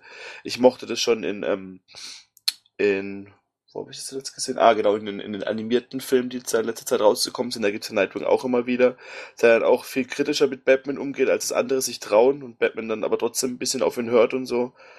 Und das mochte ich eigentlich schon. Also gerade Nightwing fand ich irgendwie schon immer cool. Der sieht auch cool aus. Ich glaube, dass man ein bisschen aufpassen muss, dass es nicht zu sehr Fanservice wird, dass der normale Zuschauer sich nicht vor dem Kopf gestoßen fühlt und sagt, was ist das jetzt? Wo kommt der jetzt her? Wo hat er das her? Für uns Comic-Fans sind die Natur, äh, die Figuren, ja, die, die gibt's einfach, ja, und wir wissen, wer sie sind. Aber für Filme muss er halt da tatsächlich viel erzählen. Ja, aber wer, wer Robin ist, weiß ja auch jeder, oder? Und man hat jetzt den, und man hat jetzt auch schon ähm, einen toten Robin eingeführt, ohne was zu erklären in ähm, Batman wie Superman. Also ich kann mir schon vorstellen, dass man das hinkriegen könnte, ohne jetzt großartig das in drei Filmen zu erklären, wer Nightwing ist. Das ist der erste Robin von, von, von Batman war, der sich dann von ihm abgewandt hat, weil ihm die Methoden zu hart geworden sind, was wir auch in Batman wie Superman gesehen haben. Gerd, wen würdest du denn gern außer Batman, Robin oder Nightwing in einem der Filme sehen aus der Bat Family? Also ich würde erstmal, äh, was mir gefallen würde, wäre tatsächlich jetzt ähm, ein weiterer Robin, also nicht unbedingt Nightwing, das finde ich ist schon wieder, da muss man wirklich zu viel erklären, sondern dass er hingeht, das könnte doch tatsächlich ein weiblicher Robin sein, was ja auch schon mal viele vermuten, so ein bisschen wie Miller das gemacht hat. Äh, was ich auch sehr spannend finde, was man gut in einem Batman-Film erzählen könnte, wäre die Geschichte von Barbara Gordon als Batgirl. Wenn man das nicht so cheesy umsetzt, könnte das klasse werden. Aber das ist ja das, äh, die Gefahr, die dabei besteht, wenn ich zu viel Charaktere nehme, dass ich mich verzettel. Und das ist, äh, Joel Schumacher hat es ja vorgemacht, wie man es eben nicht macht. Das ist, das ist, weil das war einfach nur lächerlich, wie er die, die Figuren da benutzt hat. Das ist. Naja, ich finde halt, also wenn du vielleicht mit Flashbacks arbeitest, was du ja musst, so oder nicht musst, aber was wahrscheinlich ist, dann kannst du auch halt einen Robin zeigen, der dann später zu einer anderen Figur wird. Da könntest du zum Beispiel sagen, wie Batman angefangen hat, seinen ersten Schützling sich geholt hat, quasi, seinen ersten, den ersten Sidekick, und dass der sich von ihm abgewandt hat und dass er zwei Jahre dann gestorben ist. Ich, und dass es dann in dem neuen Film drum geht, ob er nochmal jemand drittes und dann von mir aus auch ein Mädchen holt sich. Wisst ihr, was ich meine? Ja. Ja, ich weiß, worauf du hinaus willst. Aber mittlerweile haben wir, wissen wir auch, dass es um, sich um Jason Todd handelt, der hier da, der halt da gestorben ist. Wobei, das wissen immer noch nur wir Comic-Fans. Wir müssen ja auch immer mal gucken, die Filme Ja, ja, aber, aber das, das könntest du ja schon in einem Film erzählen. Wenn du so einen persönlicheren Batman-Film erzählen möchtest, dann wäre es ja, wäre es ja schon interessant, die Vergangenheit und die Zukunft so in, ein, in eine Richtung laufen zu lassen. So wie es Arrow seit vier Staffeln erfolgreich macht. ich, ich, ich, ich, gebe dir dahingehend recht. Ich sag auch nur, wie gesagt, man kann das machen. Es kommt halt darauf an, wie man die Figuren einführt, wie man die Geschichten erzählt. Das darf halt einfach nicht so, so, so cheesy wirken, äh, wie das Joel Schumacher gemacht hat, äh, dass das ins Lächerliche gezogen wird. Weil das ist das Problem, was ich darin dann sehe. Aber generell kann man das erweitern, da hat der Bernd schon recht. Man kann es ein bisschen öffnen und es, also ich finde zum Beispiel gerade diese Batgirl-Story als Tochter von Jim Gordon, das fände ich eine ne, ne gute Idee, das könnten wir super machen. Das wird, wird auch so reinpassen jetzt, vom, vom zeitlichen Ablauf her. Ich könnte mir da auch eine gute Szene vorstellen, wie die beiden auf irgendeinem Dach sind. Und dann Sex haben. Genau. Ich wollte den Witz Genau. auch machen, du blöder Penner. Ich wollte den Witz auch machen. Ja, das ist zum Beispiel, was ich meine, wie man sowas nicht machen sollte. Das hat ja auch wieder so Killing Joke, der anima animierte Film bewiesen, wo man sich nur gefragt hat, oh mein Gott. Die nächste Frage, die kommt von äh, André Gräling. Der fragt, ob wir denn schon den Batman 66 Animationsfilm gesehen haben und wie wir den so fanden, wenn wir den gesehen haben sollten. Hm, wie sieht's hier aus?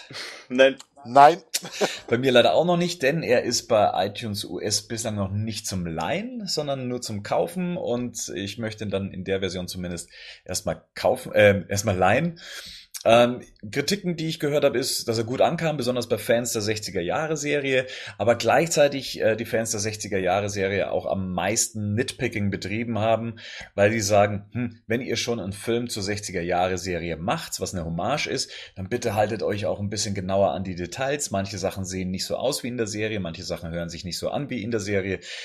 Ähm, der Batcopter zum Beispiel ist was oder soll was komplett anderes sein als das, was man in dem Film gesehen hat. Kann auch vieles mit rechtlichen Sachen zu tun haben, genauso wie äh, Gordon zum Beispiel mit Schnauzbart dargestellt wird, weil der Darsteller von damals äh, vermutlich verfügt haben soll, dass mit ihm äh, keine weiteren Verwertungen stattfinden sollen außerhalb dieser Serie.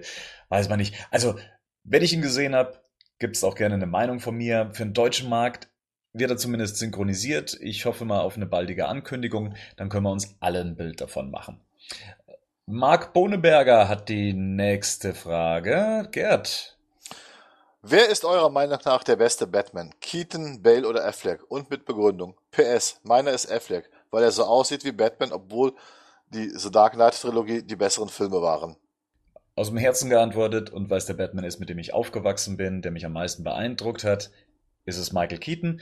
Ähm, ich mag seine Darstellung des innerlich zerrissenen Batmans, einen, von dem man merkt, das ist ein Soziopath, mit dem stimmt irgendwie was nicht, ähm, wie es Burton damals auch gesehen hat, seine Augen drücken das am meisten aus. Ich mag diese mythische oder mystische Figur, die dieser Batman darstellt, jemand, der nicht viel spricht, der keine Reden hält, ähm, der sich, der sich zurückhält, der aus dem Schatten agiert und der immer im Dunkeln dargestellt wird. Das ist mein Bild von Batman und das wurde eben durch Michael Keaton ja perfekt getroffen. Ähm, bei mir, ja, ich schwanke da immer noch. Für mich sind beide, also Keaton und äh, ja, Affleck fast gleich auf.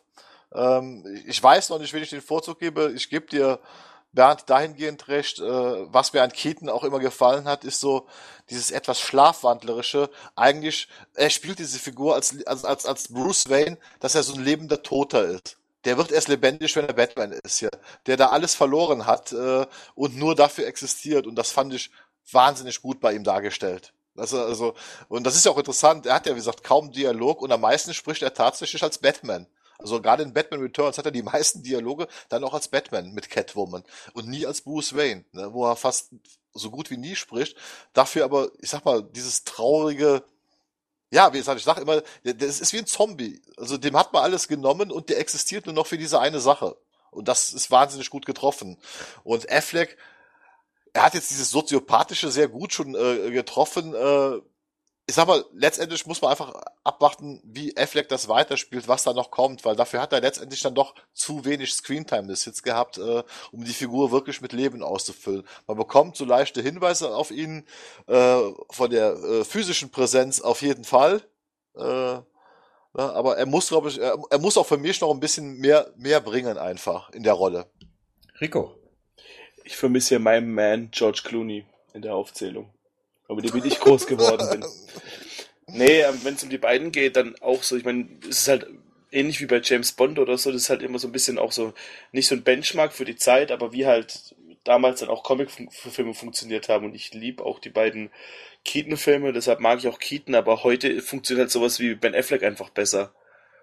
Und deshalb mag ich auch Ben Affleck. Also ich will mich da ehrlich gesagt gar nicht entscheiden, weil ich beide toll finde. Äh, Rico, nächste Frage. Welches der zahlreichen Batman-Spiele ist euer Favorit und warum? Und das fragt, ja, das fragte Luke per Twitter, sollte man vielleicht noch dazu sagen. Es wäre zu einfach, jetzt ein Arkham-Game äh, zu wählen. Ähm, wenn ich ein Bild von einem idealen Videospiel aus meiner Zeit, aus meiner Ära des äh, intensiven Videospielens nehmen würde, dann ist es äh, die Super Nintendo-Variante von äh, Batman The Animated Series. Das war das Spiel, wo ich Nächte, Abende, ferienweise äh, davor saß, um es durchzuspielen. Äh, mich hat der Stil beeindruckt. Ähm, erstmals äh, Danny Elfmans und Shirley Walkers äh, Themen aus der Zeichentrickserie in 16-Bit-Sound umgesetzt zu hören.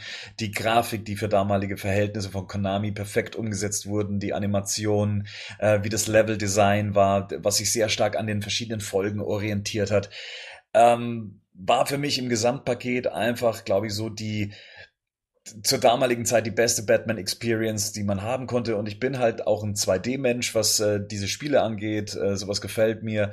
Und äh, von dem her gehe ich ganz klar hier mit äh, Batman The Animated Series für Super Nintendo. Möchte anmerken, in der Zukunft könnte man mal ein Videospiel ähm, Cast machen, wo wir die Geschichte der Batman-Videospiele durchgehen. Ich glaube, da sind auch so einige Perlen noch mit dabei. ja. Ich glaube, Gerd und ich werden die gleiche Antwort haben. Ja, Arkham Asylum, ne? Ja. Das ist. Das war halt so ein Spiel, ich habe das damals, ähm, es gibt ja immer so welche, wenn jemand sagt, ey, ich habe gerade ein neues Spiel, das ist echt geil, und du spielst dann, findest es ganz okay, aber das war so ein Spiel, das hast du einfach reingemacht und du warst aber von Anfang bis Ende Batman, so, so wie du dir Batman vorstellst. Du hast alle Figuren gehabt, du hast alle, die, gegen die du gerne mal kämpfen würdest, du hast wirklich die ganze Rogues-Galerie von Batman gehabt, du hast das Spielgefühl gehabt, das danach jedes Spiel kopiert hat, gefühlt. Dieses Kämpfen mit den zwei, dann am, am Anfang hat man es noch belächelt, wie man kämpft mit zwei Tasten. Aber es war einfach perfekt für, für ein Batman-Spiel, das, die, die ganze Steuerung, die Haptik, die Gadgets waren super eingesetzt in dieses Metroidvania-artige Spiel nennt man das ja, diese Spiele, wo du immer neue Bereiche kommst, wenn du neue, neue Gadget hast, auch mal wieder zurücklaufen musst, dann da wieder. Und das haben die einfach so zusammengebracht zu einem Spiel, das es bis dahin für mich noch nicht so gegeben hat. Und das ja. war halt einfach die Batman-Experience. Das ja. hätte damals den Titel haben sollen, Be the Batman. Ja. Nein, und das ist auch diese packende Story, die dich immer wieder weiter vorantreibt, weil die es auch wirklich schaffen, immer so eine Zwischensequenz, wenn sie mit Zwischensequenzen kommen, so, ja, jetzt will ich auch weitermachen, jetzt will ich aber wissen, wie es weitergeht. Ne? Und dann, dass sie dieses Gameplay, sie führen sich da wirklich langsam heran an diese ganze Spielmechanik und irgendwann nach drei, vier Stunden stellt man plötzlich fest, wie man das schon verinnerlicht hat, äh, dass man da plötzlich oben auf so einem Wasserspeier sitzt ne, und schon überlegt, hey, wie schalte ich jetzt die Gegner aus hier? Ne?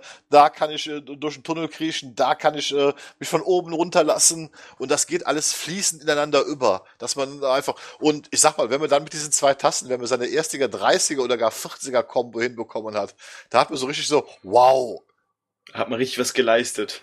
Ja, nee, nee, man hat man hat dieses Gefühl, ne, wow, wie geil war das denn jetzt? Was was hast du was hast du da gemacht? Und einfach die Story war toll. Was ich jetzt hier noch erwähnen möchte, was mir auch ganz gut gefällt, äh, auch wenn es andere anders ist, ist dieses Telltale Game. Das ist, gefällt mir eigentlich auch recht gut, dieses Adventure. Die letzten zwei Fragen, die kommen von Eddie the Duck. Der grüßt uns erstmal von der Küste, auch von seinem restlichen Quark-Team, also seiner Freundin und äh, deren Hund. Ähm, und die erste Frage geht an uns alle. Wie seid ihr eigentlich zu Batman gekommen und was bedeutet die Figur für euch? Ich meine, Rico und ich, wir haben das ja schon mal in früheren Podcasts ähm, erzählt. Also bei mir war es äh, damals ZDF. Ähm, da lief der ZDF-Wunschfilm, Batman hält die Welt in Atem. Und in der Nacht bin ich auf die Welt gekommen. Glückwunsch. Ähm, Und äh, genau, das war dann der Moment, wo ich mit der äh, Figur erstmal vertraut wurde und ich war begeistert, vor allem von allem, was irgendwie Umhang und Maske trug äh, und ein Superheld war. Und letztendlich war es mit der Faszination dann eben soweit, als ich das erste Bild gesehen habe von Michael Keaton als Bruce Wayne, ähm, als eben diese Verfilmung von Tim Burton ähm, kommen sollte und für mich dann ist so Klick im Kopf gemacht hat, so von wegen, das ist was Ernstzunehmendes. Das wird äh, eine Comic-Verfilmung oder zumindest ein, Superheld, der ernsthaft umgesetzt wird. Ich fand das damals super cool.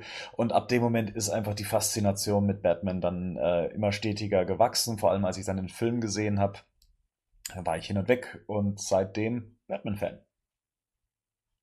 Rico, bei dir war es, glaube ich, die Zeichentrickserie. Die Zeichentrickserie war das, war das, was bei mir ausschlaggebend war. Ich meine, das war halt damals, was man halt gemacht hat als Kind, samstags morgens Zeichentrick gucken. Da war Batman schon so, dass es mich am meisten, was mir am meisten unterhalten hat, weil es diese Geschichte einfach interessant war. Und das hat sich dann auch gehalten.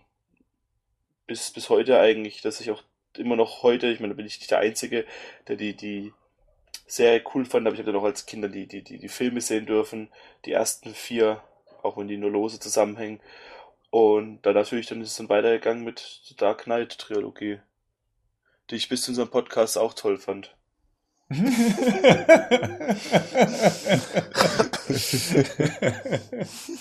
Gerd, wie war es bei dir? Ja, bei mir ist es äh, wirklich äh, ein paar Jahrzehnte äh, schon her. Äh, gesagt, das kam halt eigentlich, äh, wie gesagt, ich habe die Story schon mal erzählt. Das, ich war im ersten Schuljahr, ich war sieben Jahre alt, ich glaube, das war 74, ne, äh, bekam von der Nachbarin für mein erstes Schulzeugnis fünf D-Mark geschenkt. Und wir hatten halt so einen Kiosk und da stand halt dieser Ehepaar Super, Superman, Superman Nummer zwei mit diesem roten Cover drauf. Der hat mich total fasziniert. Der kostete fünf D-Mark. Das war eine Unsumme an Geld. Ja, und ich bekam diese fünf D-Mark geschenkt, äh, und bin dann sofort runtergelaufen an dem Kiosk und habe mit, diesen Superband mit 100 Seiten gekauft. Und da war halt äh, der war halt geteilt. Ne? Die erste Hälfte war Superman und die zweite Hälfte war Batman. Und interessanterweise waren beide Origin Stories drin. Wes weswegen ich halt auch äh, für mich diese beiden Helden auch immer gleichwertig nebeneinander gestanden haben. Und dann habe ich angefangen, halt diese Ehepaar-Comics äh, mir zu kaufen. Und die nannten sich ja damals auch immer Superman, Batman. Da war ja immer, die erste Hälfte war eine Superman-Geschichte, die zweite Hälfte war eine Batman-Geschichte, ne, die man halt dann übersetzt hatte. Ne? Und dadurch habe ich halt die großartigen Comics von Neil Adams kennengelernt den ich, äh, der wird ja heute oft schon fast vergessen, äh, aber es war eigentlich Neil Adams, der Batman zum ersten Mal richtig toll gemacht hat. Ne, in, in, in den 70er Jahren. Genauso wie er Green, äh, äh, Green Lantern und Green Arrow äh, groß gemacht hat. Äh, ich weiß nicht, ob ihr das noch kennt, da waren in, diesen, in diesen Comics äh, lebt Batman Bruce Wayne, also auch nicht in, in Wayne Manor, sondern in einem Wolkenkratzer äh, im, im Wayne Tower in, in Gotham City. Ne? Das, also da kamen Russ Agul Geschichten, ne, die, die, die er gemacht hat, die waren klasse. Ja, und dann kam es dann in den 80ern, äh, dann ging ja diese Batman-Hysterie in Amerika los, wegen dem kommenden Kinofilm. Da war ich dann auch sehr gespannt drauf, aber so der geniale Schachzug war, dass ungefähr einen Monat vor deutschem Kinostart Carlsen damals dann Millers Dark Knight Returns in Deutschland rausbrachte. Und gleichzeitig auch noch die Watchmen Comics. Äh, das war ja 87, 88 so passierte das, ne?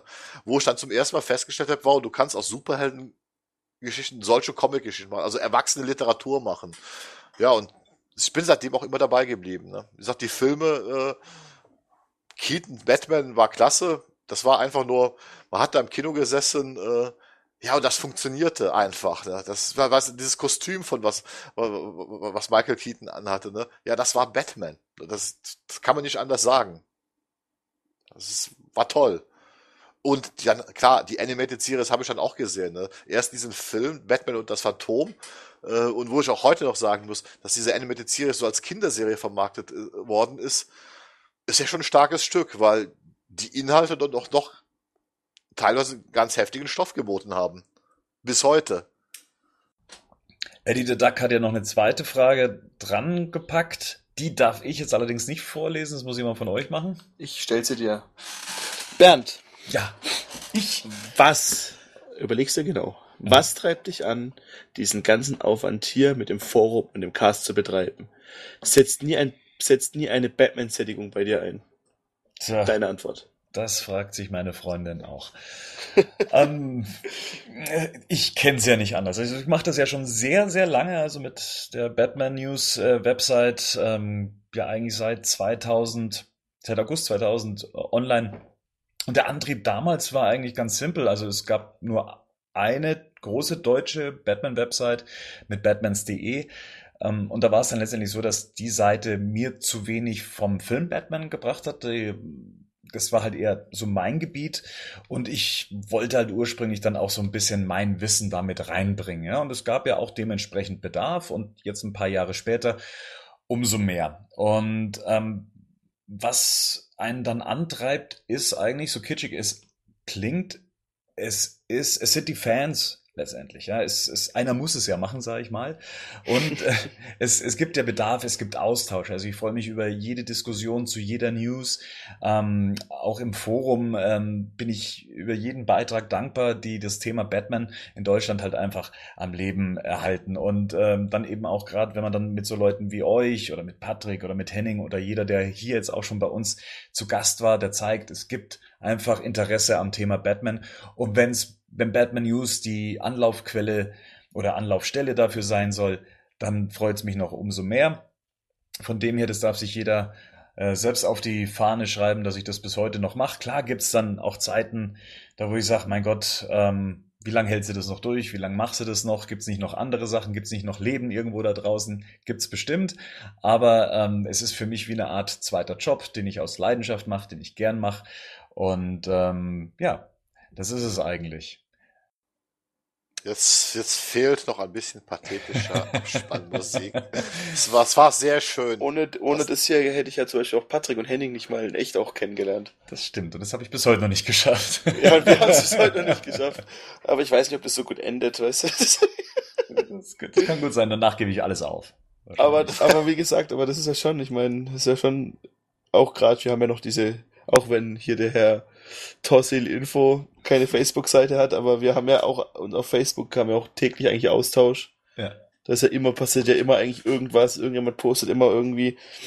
Wir, ja, das ist schon irgendwie, auch wenn ich da erst seit zwei Jahren mehr oder weniger dabei bin, aber schon dir großen, großen Dank zu verpflichten, muss man naja. schon sagen. Ich muss auch sagen, also die, die Badcast-Geschichte war, glaube ich, auch so äh, mit das Beste, was ich, was ich die letzten Jahre im, in Bezug auf Batman News machen konnte, um, um weil sonst hätte sich das wahrscheinlich eh irgendwann mal so ein bisschen erledigt und dann eben in den Austausch zu treten mit, mit Leuten wie euch und, und den anderen Hörern da draußen ist, ist etwas, das belebt das Ganze nochmal. Es gibt dem nochmal was mit.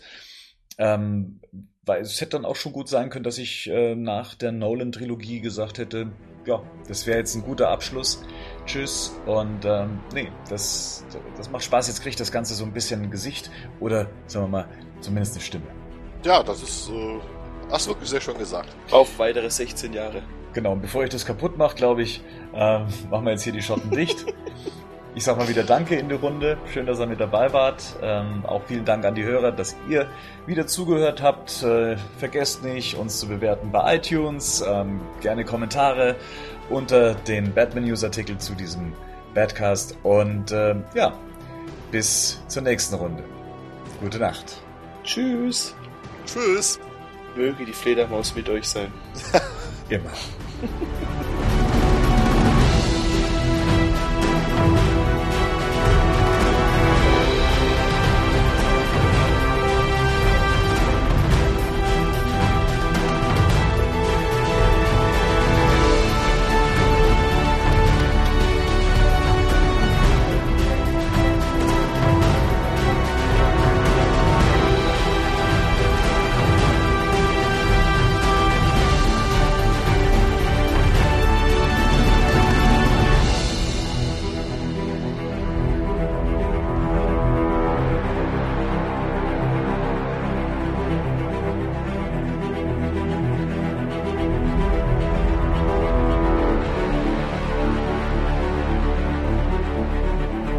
Batman News Badcast ist ein Podcast-Projekt von Fans für Fans. Batman News.de und der Badcast stehen nicht in Verbindung mit Warner Bros. oder DC Comics.